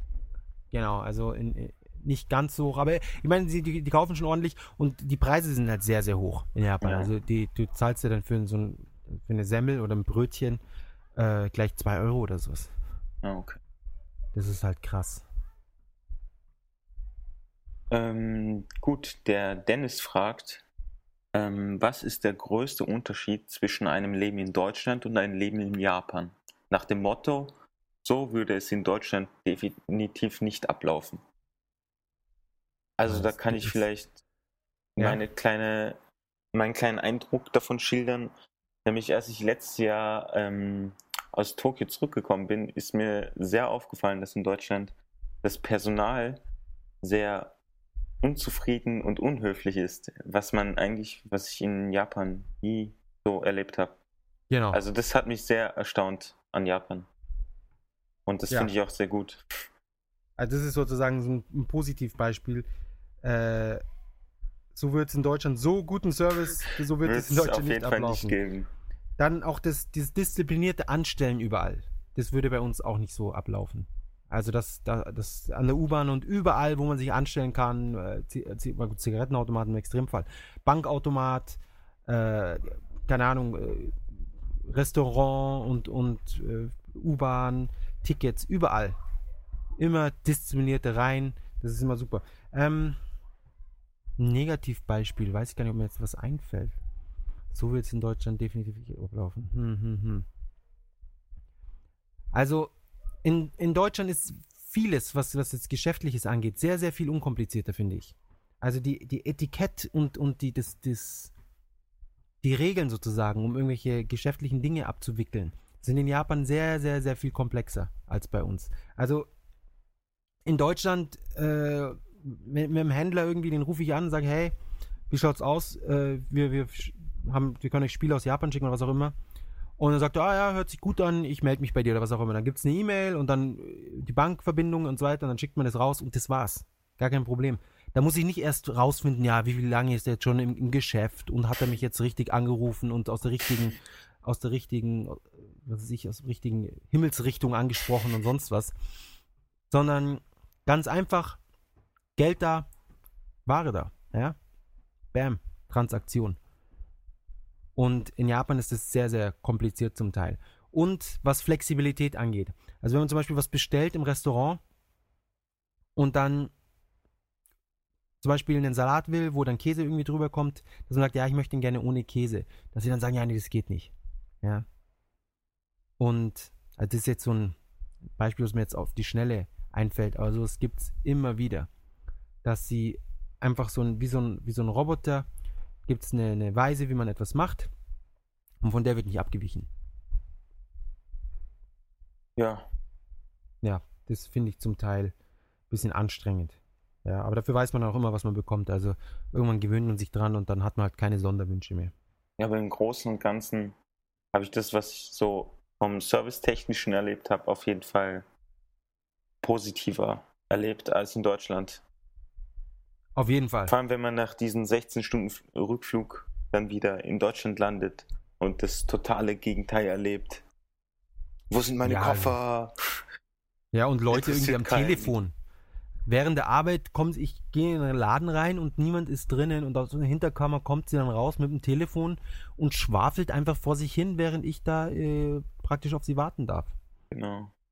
Oder ich gehe auf im O2-Shop, will ich eine, eine Folie kaufen fürs Handy und sage, ich würde das hier gerne zahlen. Dann sagen sie, ja, da müsst, und das ist ein Angestellter. Und dann sagt er mir, ja, da musst du zu der, der drüben gehen, die Tussi. Mit der musst du reden. Ja, und dann gehe ich zu der und dann sagt sie, ja, kommst du mit zur Kasse. Und das sind drei Angestellte, die sich einfach da, die einen kleinen Kaffeeplausch haben, ja. Also sowas gibt es definitiv nicht in Japan. Gut, der Christian fragt, wie sieht's mit Insekten aus in Japan? Gibt es Viecher, die sogar tödlich sind? Spinnen oder Schlangen? Ähm, das ist zum Beispiel ein Grund, warum ich nie nach USA auswandern würde. Zu viele Schlangen und Spinnen, die tödlich sind. Hier in Deutschland gibt es ja gar nichts, was einem gefährlich werden kann. Also da hm, hatten wir ja auch letztes Jahr kleine Kakerlaken-Überraschung bei euch zu Hause. Ja, das, ähm, ja, genau. Das war aber das auch wirklich das einzige Mal dann. Also es war, wo du da warst. Ja, genau. Ja, das, da war, zweimal war da was und dann nie wieder. Also das haben wir jetzt. Aber wir haben auch dementsprechend jetzt Fallen rund ums Haus und so weiter und so fort. Ähm, ja, also was es gibt, was nicht gefährlich ist, aber was einfach ekel ist, sind, sind Kakerlaken. Auf allen Stockwerken anscheinend. Also ich habe Bekannte, die haben gesagt, im 14. Stockwerk war eine. Ja. Äh, wobei sie sagen, es gibt, also ich bin immer mit dem, mit der Einstellung nach Japan oder auf Kakerlaken, hatte ich die Einstellung, dass wenn man eine sieht im Haus, dass es dann bedeutet, dass dann, oh, eine, das entspricht 15.000 Versteckten im Haus sozusagen. Und also diese ganzen Zahlen, die stimmt natürlich nicht, weil sie eben wie bei uns durchs Fenster zum Teilweise reingeflogen kommen, einfach wie eine Motte oder irgendwelches anderes Gefiech, was bei uns in Deutschland auch rumfliegt. Ja, das kommt dann rein und dann macht man es platt oder wirft es raus und dann ist es, ist es wieder okay. Ähm, das Problem ist, wenn sie eben unbemerkt reinkommen, sie sich irgendwo verschanzen und dann ihre Eier legen. Aber das ist alles, äh, ja, da muss halt eine weibliche kommen, die nicht nur geschlechtsfähig ist bereits, sondern auch noch irgendwie befruchtet und sonst was. Also das, ich glaube, da muss man schon in einer sehr schmutzigen Wohnung leben und sehr unachtsam sein, dass dann sowas eskaliert. Ansonsten gibt es viele Insekten. Und viele Insekten, die so, so groß sind, dass ich dachte, teilweise es ist ein Vogel oder eine, eine, eine äh, Fledermaus, welche es auch gibt, ziemlich viele sogar. Und es war dann doch irgendwie ein, ein, Käfer oder sowas. Also es gibt Käfer, die sind so groß, ich würde sagen, die, Diago wie die äh, Diagonale von der Handfläche, also oder die, die, die, die Länge von der Handfläche, ist die Länge von dem, von dem Käfer. Ja. Also Faustgroß ist jetzt ein bisschen übertrieben, vielleicht Kinderfaust groß. Und sieht man Gott sei Dank nicht ganz so oft, eher in den, eher gefangen und in den Supermärkten und sowas. Aber ähm, sowas gibt's. Schlangen müsste es geben. Aber ob die giftig sind? Ich denke schon, wenn man irgendwie in den Wald geht, dass man da was findet. Aber direkt in der Stadt, ich glaube nicht, dass man im Park eine Schlange findet. Nee, eher nicht. Also Frösche, Frösche sieht man ab und zu, aber die sind jetzt nicht wirklich gefährlich ja. oder super eklig. Und, und vor allem die Frösche, da geht man äh, zwei Meter drauf zu, dann hüpfen die eh weg. Ja. Ähm, was ist gefährlich? Das Gefährlichste und wo auch die meisten Leute sterben in Japan sind, äh, ist die japanische, ist das Biene oder Hornisse? Es ist ah, die Hornisse. Ja, ja die asiatische Hornisse. Und die ist, da ist das Gift zwar wohl nicht so stark, aber das, die Menge ist irgendwie so groß, dass wenn sie, wenn man gestochen wird von diesen Hornissen, kann das zu nicht nur zu einer allergischen Reaktion führen, sondern einfach das Gift ist so, die Menge und, und, und die, die Intensität ist dann doch die so. Die sind hoch. ja auch riesengroß, glaube ich. Ja. Glaub, ja, die sind ziemlich groß, ja. Und die, die, die lassen auch die Arme so nach hinten runterhängen. Das sieht voll fies aus. Ähm, die sind, ich würde sagen, viermal so groß wie bei uns eine Biene. Ja. Ungelogen. Also sind riesig. Ja, Und aber man hört sie auch, man hört sie auch, was ich, was ich krass finde. Ich glaube, die Vielfalt an Insekten ist in Japan sehr, sehr hoch, weil ja. Pokémon wird ja auch in Japan erfunden und der, der Erfinder hat sich, glaube ich, davon inspirieren lassen, dass er als Kind gerne Insekten gefangen hat. Genau. Das meinte und ich vorhin eben die Käfer im, im, Supermarkt, dass man die da gefangen kauft und dann gegeneinander kämpfen lässt. Ich weiß nicht, was sie da machen. Ja, stimmt. Da kann man sich auf YouTube einige interessante Kämpfe ansehen von ja, Insekten. Hundertfüßlern. Ja. Äh, Hundertfüßler gibt es auch, ja. Und für die Leute, die es nicht wissen, die Hundertfüßler sind viel größer als die Tausendfüßler. Was ich immer sehr verwirrend fand, weil 1000 größer ist als 100. Aber der Hundertfüßler, die sind teilweise 30 Zentimeter lang und die fressen zum Teil Mäuse. Mäuse. Ja, diese, ja, es gibt auf YouTube auch in, ein, in einer dieser Videos ist Maus gegen Hundertfüßler und der Hundertfüßler macht sie halt platt. Ja, der wickelt sich da drum und so, also es ist super eklig. Also für mich als Insekten-Nicht-Liebhaber. gibt natürlich Leute, die finden das super, ja, Insekten und überall müssen sie rumkrabbeln auf der Hand und sonst wo. Ja, aber ich glaube, wenn man jetzt dort lebt, hat man, wird man nicht so sehr davon beeinflusst. Außer vielleicht von den, von, wie heißen die, die zirpen die ganze Zeit. Ah, die Semis, ja. Genau. Die sind super übrigens. Also ich finde die wirklich, ich finde die, das sind schöne Insekten. Du fandst sie ja nicht so schön. Was? Du findest, ich finde die super eklig. Ja, also ich finde sie echt, es ist so ein Merkmal von Japan, was ich richtig gut finde. Ich finde ich find sie an sich auch gut, aber es ist nichts, was ich jetzt so irgendwie auf meinem Körper haben Nee, müsste. oder das nicht, aber wenn mir. sie, wenn sie, wenn sie auf einem Baum sind und so, so, ja. schöne Geräusche machen, also die Geräusche, die finde ich echt super. Ja, das ist auf jeden Fall super und da, ja, man, da, da fühlt man sich dann wirklich so richtig in Japan, wenn man das Ja. hört. Dieses Gesurre. Aber ja, und, und die sind, sie leben ja auch irgendwie nur einen Tag oder eine Woche oder irgendwie sowas. Und dann sind sie wieder ein Jahr unter Wasser. Äh, unter Erde. Ja. Und es gibt ja krass. auch eine riesen In Industrie für diese Anti-Insekten-Sprays und Ja. Gokiburi. Das sind die Ka- Kakerlaken, ja. Es gibt jetzt ein neues äh, Goki Freeze oder so heißt es. Ja, das Und das ich Spray? gesehen, ja. Das Spray ist so kalt, dass die Kakerlake direkt festfriert irgendwie oder halt einfach gefriert und sich nicht mehr bewegen kann, weil die Leute, weil die normalen Sprays, die brauchen so 30 Sekunden, bis das Viech dann endlich tot ist. Das heißt, man sprüht auf welche, was auch immer es ist. Also es gibt einmal einen Goki-Jet, das ist gegen die Kakerlaken und es gibt einfach so einen Insekten-Jet. Und das für die Kakerlaken, das Problem ist, dass die Viecher so stark und so schnell und alles sind, man sprüht drauf und sie laufen noch Meter weiter und verstecken sich irgendwo, um dann so ganz elendig zu krepieren. Äh, ich finde das auch immer ein bisschen dann doch makaber. Also das mit dem Gefrieren, das zumindest sieht man es nicht. Ich weiß nicht, ob die dann trotzdem leiden oder so, aber Vielleicht tauen sie ja wieder auf. uah, bei den Kakerlaken kann ich es mir richtig vorstellen. Aber es ist ja so ein Mix, es ist ja das Gift und das Ah, okay. Gefrieren. Also es ist schon so eine ganz fiese Geschichte. Stell dir mal vor, sowas würden sie so im Krieg verwenden. Da gäbe es gleich irgendwie Genfer Konvention und sonst was, würden die Leute ausflippen. Anstatt sie so jemanden erschießen, gefrierst du einfach so und wirst dann so zerschlagen in tausend Splitter, wie, wie der Terminator in Terminator 2. Und ich habe ja letztens auch diesen Wetterbericht gefunden, wo man sehen kann, wie stark die Kakerlakenplage heute ist, je nach Wetterlage. Ja, ganz wichtig. Ja, Ja, den kann sich ja dann der, Der Christian. Äh, genau, der Chri- Christian den irgendwie aufs Handy laden und dann kann er weiß, dann bleibt okay, er heute gehe ich, zu Hause. genau, heute gehe ich nicht in die Arbeit. Da ist große, eine, eine, ein Tief, ein Kakerlakentief aus dem Süden, zieht Richtung Norden. Ähm, also in der Regel, man sieht sie draußen mehr als daheim, finde ich. Ja. Speziell im Sommer und speziell in der Innenstadt. Also hier draußen sehe ich sie jetzt nicht so oft. Das, das Fiese ist halt, dass sie fliegen können, was ich auch nicht wusste, bevor ich gekommen bin. Ja. Aber Haupttodesursache, was jetzt nochmal gefährlich angeht, sind die, äh, ist, die Hornissen. Und die bringen mehr Menschen um jedes Jahr als jedes andere Tier, inklusive Bären, die es auch gibt in Japan. Aber die gibt es auch nur auf dem Land und die sieht man ganz selten. Aber in letzter Zeit gibt es viele Bärattacken. und Spinnen? Siehst du viele Spinnen? Spinnen? Ja, sie haben so, es gibt so kleine, äh, so, äh, ich weiß nicht, ob das Wanderspinnen sind, so, so Sprungspinnen. Also die sind winzig klein, die sind so vielleicht wie der kleine Fingernagel, 5 mm oder, oder maximal einen Zentimeter äh, Durchmesser mit Beinen. Und die, die krabbeln auch manchmal hier. Haben wir immer eine, eine Hausspinne sozusagen und ich lasse die auch, ähm, weil sie hoffentlich andere Viecher frisst, die ich noch mehr hasse als, als jetzt die Spinne. Und ah, die sind auch ganz harmlos. Große Spinnen sehe ich eigentlich nie. Ah, und wir können Ja. vielleicht die, diese Dinger, diese Würmer ansprechen, die es im Reis gibt. Das hat mich ja sehr erstaunt.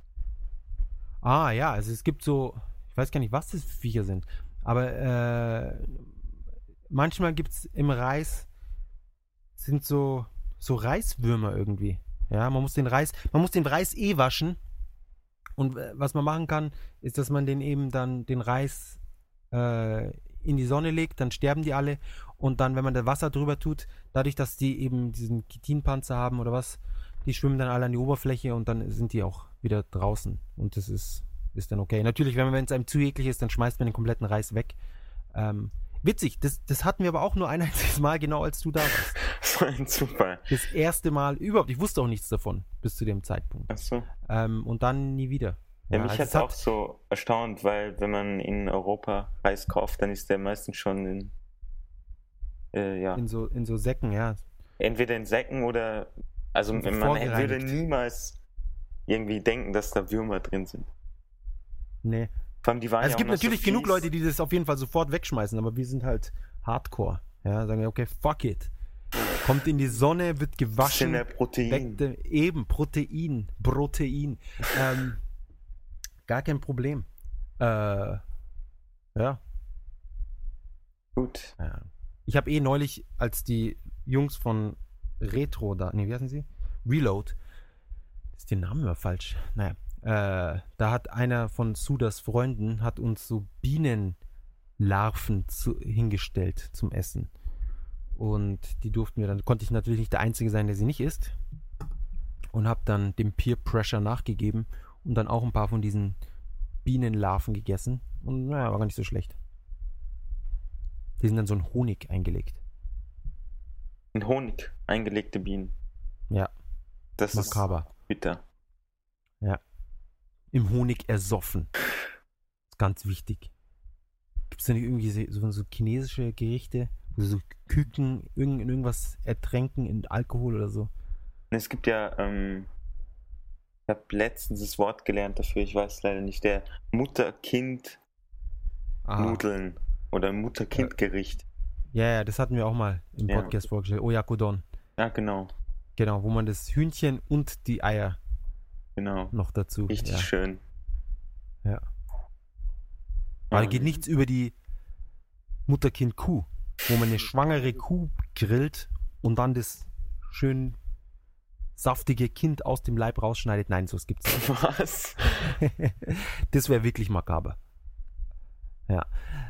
Okay, ich würde sagen, noch zwei Fragen, dann sind wir hier Genau. äh, durch. durch.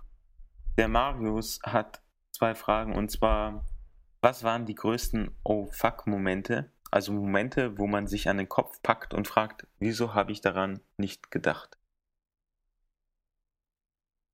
Und Hast du so einen Moment? Erinnerst du Hm. dich an so einen? Hm. Gute Frage. Ja, das Also- ist schwierig. Ähm, also ein Moment, wo ich mir gedacht habe, wieso bin ich nicht selbst drauf gekommen? Ja, oder dass du halt irgendwas vergessen hast vielleicht oder so. Ich, ich, ist halt die Frage, wie, wie ihr das gemeint genau meint. Also, was ich halt oft finde am Anfang ist, dass die Leute halt gerne im Weg stehen. Aber das ist jetzt stimmt. nicht wirklich so, oh fuck, sondern einfach nur, ups, ich stehe mal wieder im Weg. Also ständig im Weg stehen, das ist so das Erste, was die ganzen Ausländer hier Ja, und auf der falschen Seite Fahrrad fahren. Ja, genau. Aber jetzt so was, was Größeres, was dann auch irgendwelche Konsequenzen hatte. Ich habe mal einen Termin mit einer Firma irgendwie ab, abgesagt oder verschoben, nachdem sie dasselbe bei uns gemacht haben. Und das war anscheinend so, das war überhaupt nicht cool. Ja, seitdem warten wir irgendwie, dass wir einen neuen Termin kriegen. Ja, und vor allem am Anfang, das war eh einer der ersten Momente dann in Japan, dass, äh, dass man sich richtig hinstellt bei den U-Bahnen. Kapiert man von alleine auch nicht sofort, wenn man noch nie ne- so äh, sich Ja. an der U-Bahn angestellt hat. Also das Genau. ist vor allem in, in Österreich und in Deutschland habe ich das ein bisschen chaotisch erlebt, dass man sich einfach vor die U-Bahn stellt. Und dass man sich Ja. da richtig anstellen muss, das war, es hat mich dann, da dachten wir schon so, oh fuck, wieso habe ich das nicht selbst kapiert? Ja, ja, ja. Ähm, Ja, der Marius fragt auch noch, was der größte Kulturschock oder die größte Umstellung nach der Auswanderung war. größte Kulturschock. Boah.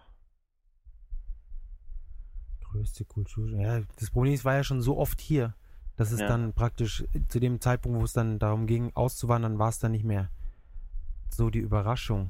Äh, die Umstellung nach der Auswanderung. Hm. Ich glaube, die Ernährung ist eine der größten Umstellungen. Dass man einfach nicht mehr so unproblematisch ja, was heißt schlechtes Essen, also Junkfood sozusagen. Also ich, in, in Deutschland habe ich mich sehr viel von, von Tiefkühlpizzen und sowas ernährt und zum Frühstück halt ein paar Flakes und ähm, oder zum Frühstück eine, eine, eine, ein Brot mit, äh, keine Ahnung, mit Wurst oder sowas. Ja, eben, was mir sehr auffällt, ist, dass ich in den zwei Wochen, wo ich bei euch war, kein einziges Stück Brot wahrscheinlich gegessen habe. Und ich in Österreich fast jeden Tag nur Brot esse. Also das ist schon, glaube ich, dann eine große Umstellung. Ja. Und was viele sagen, ist, dass sie zum Frühstück das Warme, dass das für sie ziemlich äh, komisch ist. Also ich finde es zum Frühstück was warm ist, das ist praktisch wie zum Frühstück Abendessen und Abendessen ist das beste Essen. Das ist ja dann für mich, war das großartig. Aber ähm, viele Leute mögen das natürlich nicht. Und dann ist es zum Frühstück der Reis mit irgendwie einem gegrillten Fisch und noch irgendwas dazu, ist ein bisschen Hardcore. Aber ich denke, das ist eine der kleinsten Sachen, an die man sich gewöhnen muss.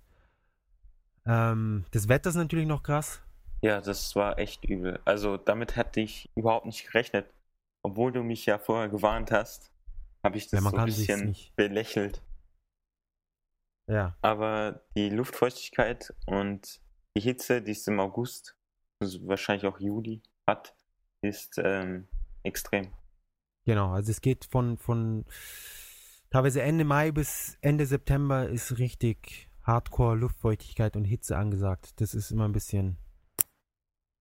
Also ich fand es die ersten Jahre schon immer ziemlich krass. Ja. Aber es ist, sobald man irgendwo reingeht, ist alles gekühlt. Also das ist jetzt nicht das so, das, das Mega-Problem. Man muss nicht den ganzen Tag in der Hitze aushalten. Ja, aber dass dann die Leute auch Handtücher rumtragen, damit sie sich den Schweiß abwischen. Das ist schon ja, etwas, was man, ich, womit man nicht gerechnet hat. Da muss ich dir jetzt ein Geständnis machen. Das machen manche Leute, also so speziell so Bauarbeiter und sowas und, und, und Leute, die auf, auf dem Land arbeiten. Die Chica und ich haben dir das irgendwie so sozusagen äh, gezeigt, als würden das alle machen, aber es ist nicht ganz wahr. Also anscheinend, der hat mich die, hat mich die Chica neulich auch nochmal drauf angesprochen. Anscheinend ist es nicht ganz normal, ständig mit dem Handtuch rauszulaufen. Okay. Aber ganz ehrlich, du hast es gemerkt, es ist super. Wenn man so ein kleines ja. Handtuch dabei hat, ja, man legt sich um den Hals, man kann es den Schweiß ein bisschen von der Stirn, Stirn abwischen. ich glaube, wenn man Ausländer ist, dann macht das Handtuch das Ganze jetzt auch nicht normaler. Ja. Die Leute Eben. haben einen sowieso immer angesehen. Eben. Insofern ist das Handtuch hin oder her. Dann ist, kann man, wenn man eh die ganze Zeit irgendwie raussticht, dann kann man auch mit dem Handtuch rausstechen und dafür dann angenehm, äh, ja, ein bisschen trockener bleiben. Aber ich habe auch schon manche Leute mit Anzug gesehen, die dann auch ein Handtuch hatten. Ja, also was sie immer haben, ist auf jeden Fall so ein kleines, so ein, so ein Hand, also Handtuch ist gut, so ein, wie heißt es, Handkerchief oder sowas, also so ein kleines ja, Taschentuch. Genau, so ein kleines Taschentuch, die dann auch teilweise ein bisschen dicker sind, also schon so ein bisschen Handtuch-Features haben.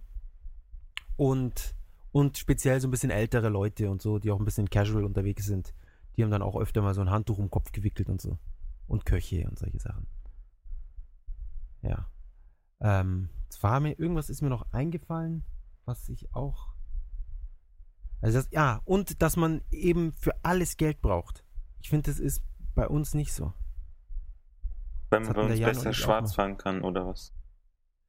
Ja, aber selbst wenn du nicht schwarz fährst, also wenn du jetzt sagst, du willst dich einfach nur mit jemandem treffen und du kannst dich aber nicht bei ihm zu Hause treffen, dann ist gezwungenermaßen, muss man sich irgendwie immer so treffen, dass es dann doch immer Geld kostet. Mal abgesehen von der Bahn, dann, man setzt sich ja dann doch nicht in den Park und selbst wenn, dann holt man sich was zum Trinken und so weiter und so fort. Also irgendwie, man gibt ständig Geld aus. Für Restaurants, für Karaoke, für, für irgendwelche, für irgendwelche Sachen halt.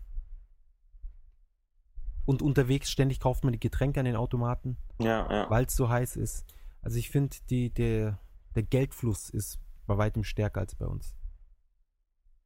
Aber ich fand ähm, das Ganze mit, der, mit diesen Suica-Cards oder wie heißen die Konkurrenten? Pa Tep, äh, pa Pasmo. Genau, Pasmo. Das fand ja. ich schon sehr praktisch, dass man da auch an den Automaten damit zahlen kann. Genau. Also das wir hatten schon mit, auch im, im, Podcast ein paar Mal drüber geredet. Das sind eben so aufladbare äh, NFC-Karten. Near Field Communication. Und die legt man dann einfach, damit berührt man dann die Geräte, mit denen man interagieren will und da wird dann ein Betrag abgebucht. Oder eben drauf gebucht, wenn man sie auflädt. Aber man merkt dann halt auch nicht, wenn man Geld ausgibt.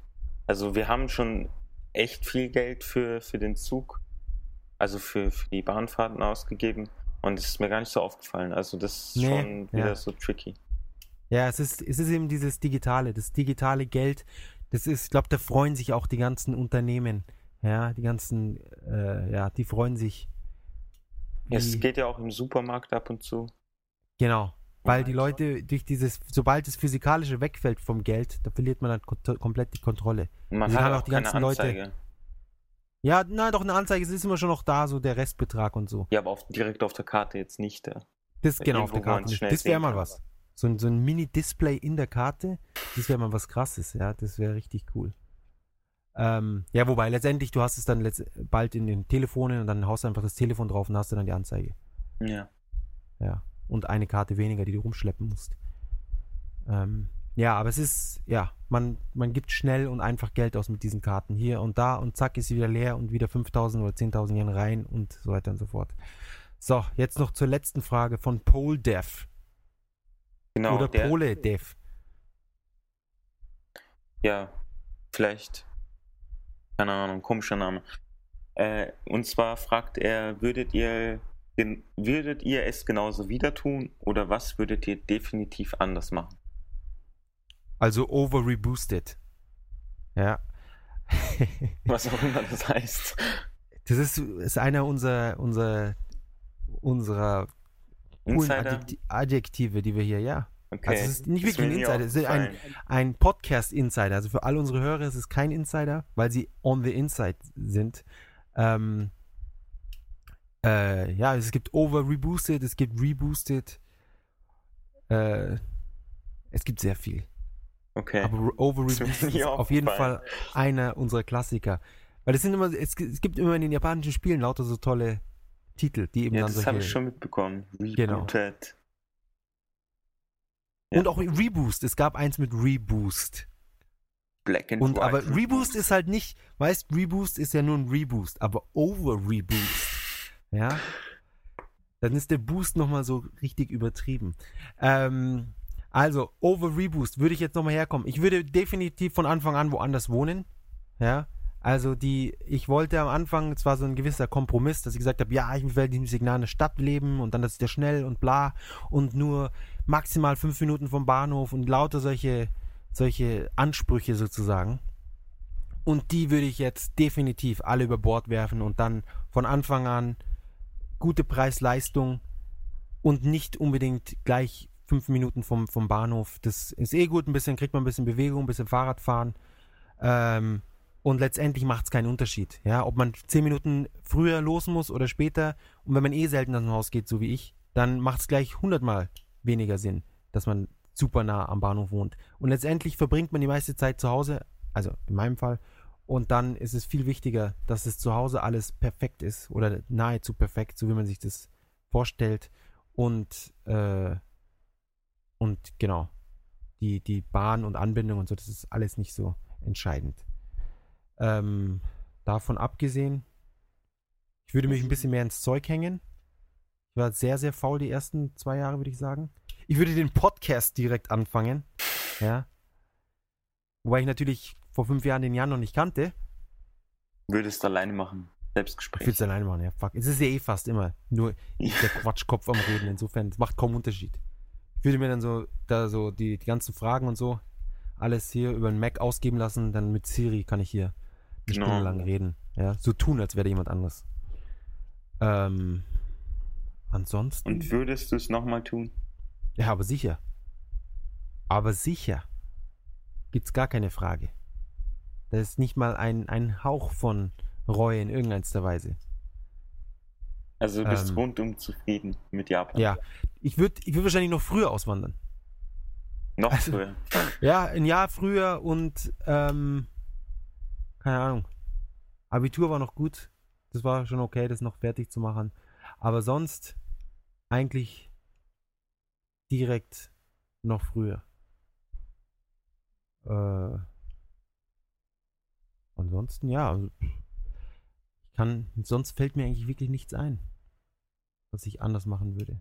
Anders wohnen, bisschen mehr ins Zeug hängen. Günstiger, ah ja, okay, eine Sache noch. Also, äh, was ich eben vorhin meinte mit, mit günstig und, und Kosten und so weiter und so fort. Von Anfang an jeden Tag äh, Selbst kochen. selber kochen, Getränke viel achtsamer, also mit, aber Getränken kann man richtig viel Geld ausgeben. Also wir haben anfangs Getränke einfach immer gekauft, so Tee und, und auch Wasser und solche Sachen. Und wenn man zu zweit dann jeweils zwei, drei Liter trinkt, dann ist man am Tag 5 Euro los. Das sind im Monat 150 Euro für Getränke. Das geht halt nicht. Also das kann man natürlich machen, aber äh, ich finde, das muss nicht sein. Das ist ein Punkt, wo man ohne große Opfer zu bringen sehr, sehr viel Geld sparen kann wenn man es aufs Jahr hochrechnet, ja, so 1500 Euro im Jahr Geld sparen oder meinetwegen dann spart man sich 120 Euro, dann sind es immer noch, ja, 1400 Euro fast, die man sich spart. Dann definitiv zum Morgen äh, nicht warm essen. Das kostet unheimlich viel Zeit und letztendlich auch Geld und es sind sehr, sehr viele Kalorien, die man nicht unbedingt braucht, wenn man eh dann nochmal isst zwischendurch. Also zum, zum Frühstück äh, Im Moment jetzt essen wir Müsli. Und Haferschleim. Müsli ist- Ja, Haferschleim, sowas in der Richtung, ja. Äh, wenig Fett, wenig Kalorien. Ähm, lange Verdau Verdauungszeiten und ein paar Früchte dazu vielleicht. Und bam, guter Tag in den Start. Ja, Guter Start in den Tag. das auch, das auch, das beides. Nur nicht Ja, den Sand in den Kopf setzen. Genau. ähm, over reboosted halt. Und was hatten wir noch? Wo wir richtig irrsinnig viel Geld ausgegeben haben. Wir sind viel essen gegangen, glaube ich, anfangs. Ständig. Zu faul zum Kochen. Wir beide konnten nicht kochen. Oder nur sehr, sehr eingeschränkt. Und das ist, glaube ich, ein Punkt, wo sehr, sehr viele, auch ein Bekannter, der letztes Jahr da war, habe ich ihm gesagt, du am besten immer kochen, bla bla bla. Der hat letztendlich dann auch seine 2000 Euro im Monat verdient und ist halt ohne Geld wieder heimgeflogen. Und es ist nicht so, dass er nach Hause geflogen ist und hat gesagt, ja, ich habe von dem Geld jetzt hier äh, geile Kleidung oder ich habe mir eine Rolex gekauft oder irgendwas. Nein, er hat das Geld buchstäblich verfressen. Er hatte 700 Euro Miete im Monat und dann sozusagen 1300 bis 1500 Euro über.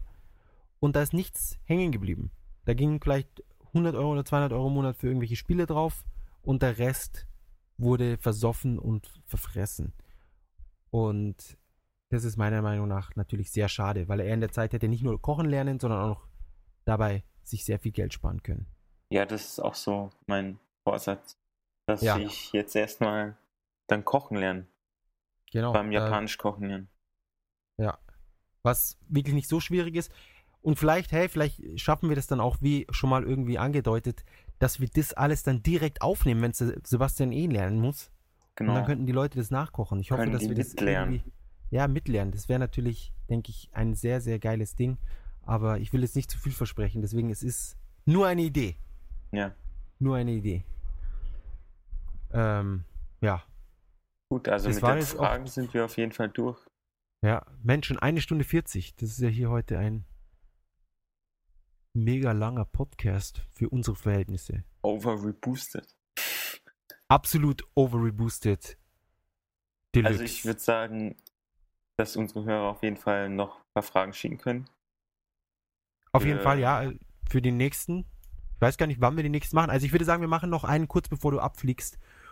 Und dann. ja, so ein paar Tage davor, um so die Atmosphäre einzufangen. Den Vibe. Genau. Und dann, dann müssten wir schon videotechnisch eigentlich was machen, ja? Wie du hier ankommst, das Flugzeug filmen. Nein, ich fahre nicht nach um das Flugzeug zu filmen. Ich glaube auch nicht.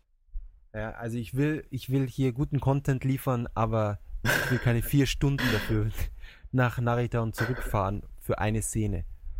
Aber vielleicht vom Bus oder so, dass ich so, wie du aus dem Bus oder aus der Bahn aussteigst, Ja, nach deinem Flug verschwitzt und K.O. unbedingt. Das wollen die Leute sehen. Ja, und einfach nur gepisst bist. Mach die Kamera aus! Drei Tage ungeschlafen. Ähm, wo wir noch kurz beim Essen waren oder kurz gerade noch da waren, was hat dir denn am besten geschmeckt, als du da warst?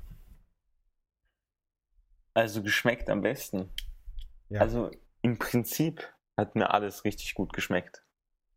das ist aber beim- keine Antwort, die befriedigend Ja, ist. ja, ja, es kommt noch. aber ich glaube, so das Beste war, glaube ich, hier ähm, Yakisoba. Yakisoba, okay. ähm, also, und ich glaube, wir hatten schon mal drüber geredet. Das sind die gebratenen Soba-Nudeln mit Gemüse, so einer komischen. Welche hattest du die gegessen mit dieser braunen Soße oder einfach nur mit Salz? Also nur die einfachen sozusagen. Ich glaube, die mit der braunen Soße. Ja, also mit, genau, also die, die klassischen Yakisoba. Ja. Ist ein bisschen Gemüse mit dabei, ein bisschen Fleisch und dann einfach gebraten. Ein ganz einfaches Gericht. Wenn man eben diese Yakisoba-Packungen hat, braucht man nur ein bisschen Gemüse dazu kaufen. Es gibt sogar fertige Yakisoba-Packs, wo dann einfach schon so das Gemüse vorgeschnippelt in so einer Tüte drin ist. Man brät das alles, haut ein paar Wiener rein oder ein bisschen äh, Fleisch oder als Vegetarier gar nichts. Dann kann man einfach nur das Gemüse dazu. Und bei Bedarf noch ein bisschen Mayo drüber. Und was richtig gut war, ähm, On Your Yaki. Stimmt das? das Okonomiyaki? Äh, ja, genau, Okonomiyaki. Ja. Das hatten wir auf diesem Straßenfest da gegessen. Ah, genau, genau. Also Okonomiyaki hatten wir, glaube ich, auch schon vorgestellt. Das sind diese Art Pfannkuchen, wo die gehen geschmacklich auch in die Richtung von Yakisoba. Ja. noch ähnliche äh, Zutaten. Die kann man auch in Deutschland äh, verhältnismäßig einfach zubereiten. Man braucht nur diesen Okonomiyaki, dieses, äh, die Backmischung sozusagen oder das Pulver oder Mehl. Und ähm, schmeckt auch hausgemacht mindestens genauso gut, wie wenn man es in Japan isst. Okay, also, okay, jetzt, das sind zwei so sehr standardmäßige Gerichte, die schon fast eher in Richtung Junkfood gehen, was aber nicht heißt, dass sie nicht gut schmecken. Ja, aber insgesamt fand ich eigentlich alles sehr, sehr gut. Also ich fand, da war jeder Tag wirklich ein Festmahl. Außer wo wir die Knorpel gegessen haben. Die guten frittierten Knorpel. Genau, die waren richtig ekelhaft. Oh, ich liebe sie. Nankotz. Schau, das ist Kotz schon drinnen. die waren richtig, also nein, nicht für mich. So frittierte du, Hühnchenknorpel. Ja, vor allem du isst, so wenn, du, wenn, du, wenn du Hühnchen isst, dann ärgerst du dich ja immer, wenn du so einen Knorpel im Mund hast. Nein, wovon redest du? Das ist das Beste vom ganzen Hühnchen. Ich esse das Fleisch, was mich so ein bisschen nervt, und dann komme ich endlich zu dem knackigen Knorpel. Mm. Mm. Deswegen sind Schweinefüße. Sind, deswegen sind Schweinefüße doch so gut. Ja? Wenn du Schweinefüße isst, dann stört dich das doch auch nicht. Ich muss Sehr zugeben, gesund. ich habe noch nie Schweinefüße gegessen. Jetzt dachte ich mir fast. Ja, für jemanden, der keine Knorpel mag, ja, ich glaube jetzt auch irgendwie die Hälfte der Hörerschaft, die ekelt sich gerade. Und die anderen, die es vielleicht schon gegessen haben und lieben, die denken sich, mmm, Schweinefüße. Vor allem in China eine sehr, sehr äh, beliebte Delikatesse. Ja. Gleich neben ja. Embryos. Neben ertränkten Hühnchen. Äh, Genau, Embryos, die noch im Ei drinnen sind. Und dann tausend Jahre unter der Erde gerottet haben. Oder gerottet sind. Ist das Rotten? Verb der Bewegungsrichtung? Ich weiß es nicht. Wahrscheinlich nicht. Ähm, und was hat dir besonders gut gefallen? Wenn du bist mit ähm, ziemlich wenig Vorwissen nach Japan gekommen, größtenteils von unserem Cast fast, oder? Ja, also quasi mit fast gar keinem Wissen. Und ja, das Bahnfahren war natürlich jedes Mal sehr spannend. Also, obwohl es jetzt e-, erstmal langweilig klingt, fand ich das doch die Atmosphäre, die man da einsammelt von den schwitzenden Leuten. Im Sommer, das ja. War, war schon. Nee, es war ja auch immer sehr kühl drin. Also man hat sich jedes Mal gefreut, wenn man in die Bahn eingestiegen ist. Man konnte ja. sich auch mal hinsetzen, wir waren ja relativ viel unterwegs, aber das Hinsetzen wieder schön. Und es ist so, es ist so, ja, wie wenn man ein Glas Wasser in der Hölle bekommt. Es ist dann, oh, das Glas Wasser, mm, schön kühl. Ähm, aber die Gesamterfahrung ist, na gut, aber nein, ich gebe dir recht, das, das Fahren, das macht unheimlich viel Spaß. Man hat überall diese ganzen Geräusche und, und äh, Jingles und sonst was. Man kann die ganzen Leute beobachten, man kann aus dem Fenster gucken und die Stadt äh, ansehen. Das hat schon was. Ja, und der Berg, auf dem wir waren, der war natürlich auch sehr, der auch wenn es anstrengend war, erstmal hochzugehen. Ja, aber wir haben ja extra von unten. Männer in Kriegssituation-Style sind wir den kompletten Berg hochgelaufen, wo die faulen Leute einfach hier mit, mit der, Bahn, der Bahn gefahren, sind. sind. Ja, Ja. da haben wir ihn gezeigt, Gaijin-Style. Ja. Da haben wir auch ähm, das Getränk, über das ihr, glaube ich, letzte Folge gesprochen habt, getrunken. Wo man diese Kugel reindrückt. ah, oder? das Ramune. Ja, Genau. Da habe ich, glaube ich, mit dem Ding haben wir darüber geredet, mit dem Toffmoff, mit dem Philipp. Ah, ja, genau. Genau. Genau. Und Ja. al- also eigentlich war jeder Tag sehr interessant und aufschlussreich. Ja, also du weißt, was du machen musst, wenn du hier bist, dann jeden Tag so ein kleines, so ein, äh, wie so ein Diary. Musst jeden Tag so ein kleines Video hochladen. Was mit so ein paar Aufnahmen Wir wollen unterwegs ja und nicht so. zu viel versprechen, sonst. Nein, überhaupt nicht. Nur ein tägliches Update. Ja, aus deinem jeden Tag Leben. ein Beitrag. Ja, genau, gar kein Problem. Aber ich habe gesehen, es, es gab jetzt zu, zu dem Apple äh, fünf Jahre, was weiß ich, App Store, bla, gab es doch jetzt irgendwie so, ein, so eine App, die Day One heißt oder so. Ist das nicht Ja, so? die habe ich mir auch runtergeladen, ja. Ich auch. Ich habe mir alle runtergeladen, weil sie gratis waren. Aber ich habe nur zwei benutzt. Infinity Blade 2 und ich glaube eh, das war das einzige. Ähm, Dort könnte man so jeden Tag zumindest ein Foto machen und es dann irgendwie eine Woche versetzt. Oder nee, eigentlich am gleichen Tag. ja, gleich Hochladen. hochladen. Und ein kurz, kurzes Statement. Ja. Ja.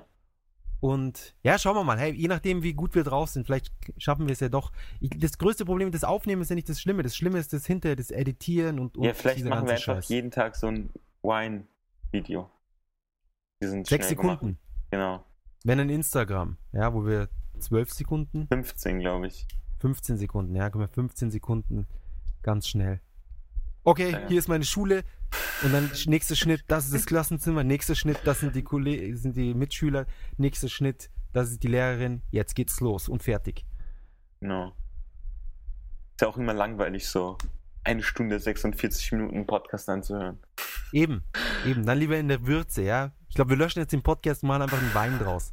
Ja, sechs Sekunden reicht. Wer bist du? Sebastian, zack, zack, zack. Drei Fragen in sechs Da, Sekunden, und los dann noch eine. Zitrone in den Mund und dann. Genau, und sie ausspucken. Lemons! ähm, hat dich irgendwas gestört? Und ist dir irgendwas negativ aufgefallen, außer der Hitze? Ja, die Hitze war schon echt schlimm. negativ. Ja, dass du die abreisen Züge- musstest. Oh. Ja, genau. Und dass die Züge nach 12 nicht mehr, also nach 1 eher, nicht Ja, mehr fahren. 12 ist schon richtig. Ja, also Das war ziemlich nervig. Weil man Ja. dann entweder bis 5 noch bleibt oder mit dem Taxi. genau. Und Taxi ist dann halt schon ziemlich teuer. Was ich mir dachte, wir holen uns richtig gute Fahrräder und dann sind wir frei. Kommen halt du, dann komplett durchgeschwitzt an, das ist die andere Seite. von Shinjuku nach hier zu dir nach Hause mit dem Fahrrad Hanakobane? fahren? Ja. Ja. es ist nicht so weit. Es sind, glaube ich, äh, wie viel sind's? Vielleicht 20 Kilometer? Ja, es geht ja noch. 20. Ja, das geht eigentlich. Ja, man fährt ein- Ja, anderthalb man muss Stunden ja auch oder so. nicht hinfahren, das ist das Problem. Ja, das Hinfahren macht nur Spaß. Das Problem ist, wenn du stockbesoffen wieder heimfahren musst. Ja, ich glaube auch, man kommt ins Gefängnis. Habe ich doch, Ja, glaube ich, letztes Vor allem, wenn man stockbesoffen mit dem Fahrrad irgendwie den Bus so ablenkt, dass er dann so in den Kindergarten reincrasht. Um 2 Uhr nachts. Wenn sie ausgerechnet den der Bus. Übernachtungstag äh, haben. Genau. Wenn der Bus eh nicht mehr fährt. Weil sonst würden wir ja den Bus nehmen. ähm, ja, aber je nachdem, wo man hinfährt. Aber ich, ich mit dem, also Bekannte von mir, die fahren alle mit dem Fahrrad überall hin. Und ich glaube, was, was ist so Durchschnittsgeschwindigkeit mit dem Fahrrad? 12 km/h oder sowas mit den Ampeln Ja, und allem? Schon, ja. Ja. Also, Ja, also ich ich bin war ja jetzt allem, 5 Kilometer, das in 20 Minuten oder sowas. Das ist okay. vor allem bin ich gespannt, wie dann der Herbst sein wird und der Frühling. Weil ich habe jetzt nur den Sommer der Winter. erlebt. Und der Winter Ja, und der vergessen. Winter vor allem. Da habe ich ja auch Schreckensgeschichten gehört. Ja, also Winter ist problematisch, weil es in den Häusern so kalt ist. Aber vielleicht ist deine Wohnung ja super isoliert. Genau, ja, bestimmt. genau. Und ja. Ich meine, du kommst nach Hause und du ziehst dich nur um. Also die Kleidung, die ändert sich zwar, ist ein bisschen bequemer, aber was die Schichten und die Wärmekapazität äh, oder die, wie soll ich sagen, die Wärmeisolation angeht, muss eigentlich zu Hause genauso achtsam sein wie draußen. Das Schöne ist, du kannst dann mit der Kleidung einfach rausgehen und musst dich nicht umziehen. Ja. Wenn du jetzt kurz zum Einkaufen musst oder sowas. Das ist der einzige Vorteil. Ja, und vor allem bin ich drauf gespannt, wie das mit der Sprache eben funktioniert, weil mein Japanisch ist schon relativ eingeschränkt noch. Und ob ich da die ersten Monate klarkomme. Aber du hast mir da ziemlich viel Zuversicht zugesprochen. Ja. Deshalb. Ich bin überzeugt von dir und von deinen Skills. Ja, sehen wir dann. Ich, wir können ja berichten. Genau, so ist es. Ähm, dann würde ich sagen, wir kommen zum Ende. Ähm, auf jeden Fall gibt es noch einen, einen Follow-up, mindestens einen. Also ich würde sagen, ja. regelmäßige Follow-ups, wenn es euch interessiert. Ich denke, es wird euch interessieren. Und ähm, ja. Ich würde sagen, zwei Stunden eine, fast. Ja, ich würde sagen, wir haben gute Arbeit geleistet hier. Ja. Ja, ich hoffe, ich hoffe, ihr habt euch gewöhnt an den Sebastian, weil ihr jetzt mehr von ihm hören wird. Werdet. Zwangsweise. Ob ihr wollt oder nicht. Ihr müsst es runterladen und müsst es euch anhören. Ähm, ja. Also, somit eine schöne Woche noch.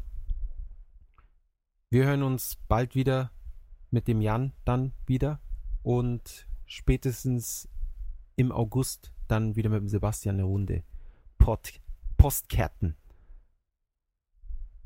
Ähm, ja, folgt uns auf, folgt uns auf äh, Facebook, neulich in Japan. Folgt uns auf, äh, beziehungsweise liked uns und folgt uns auf Twitter, mgames-japan. Und bleibt uns treu. Vielen Dank fürs Zuhören und bis bald. Adios. Tschüss.